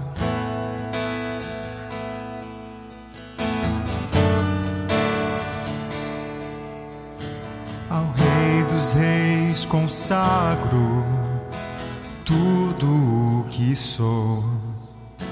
De gratos louvores transborda o meu coração.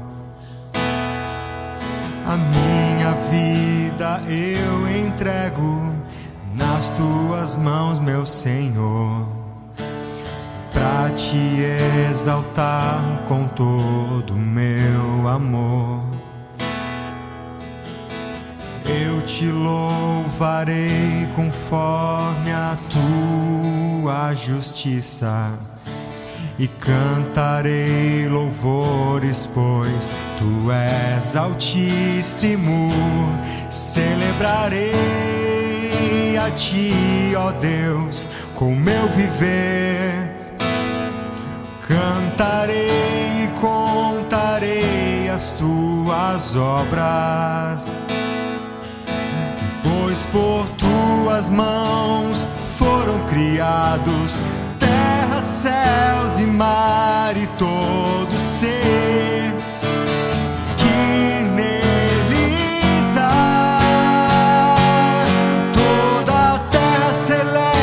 ti com cânticos de júbilo,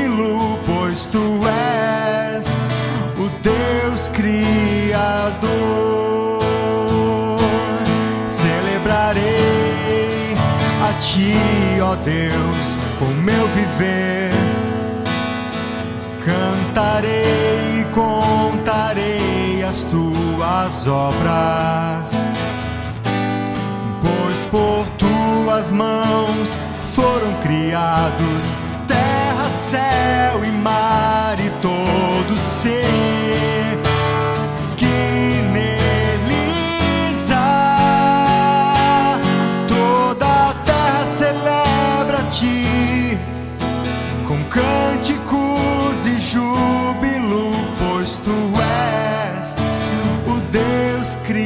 I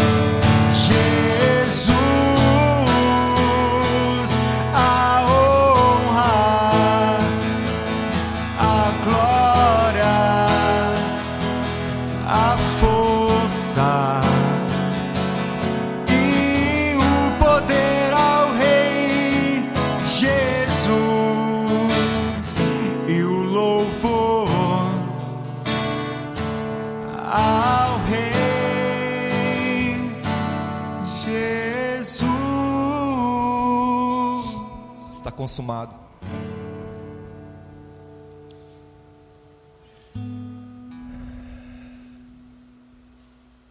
Está consumado. Ele provou do pior. E hoje eu e você recebemos do melhor.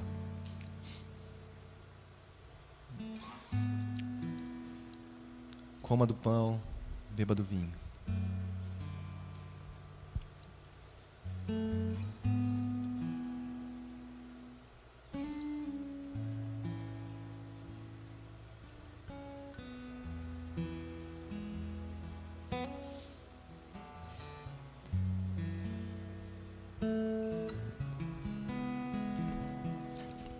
Não é quando recebemos coisas que nós nos parecemos com Ele.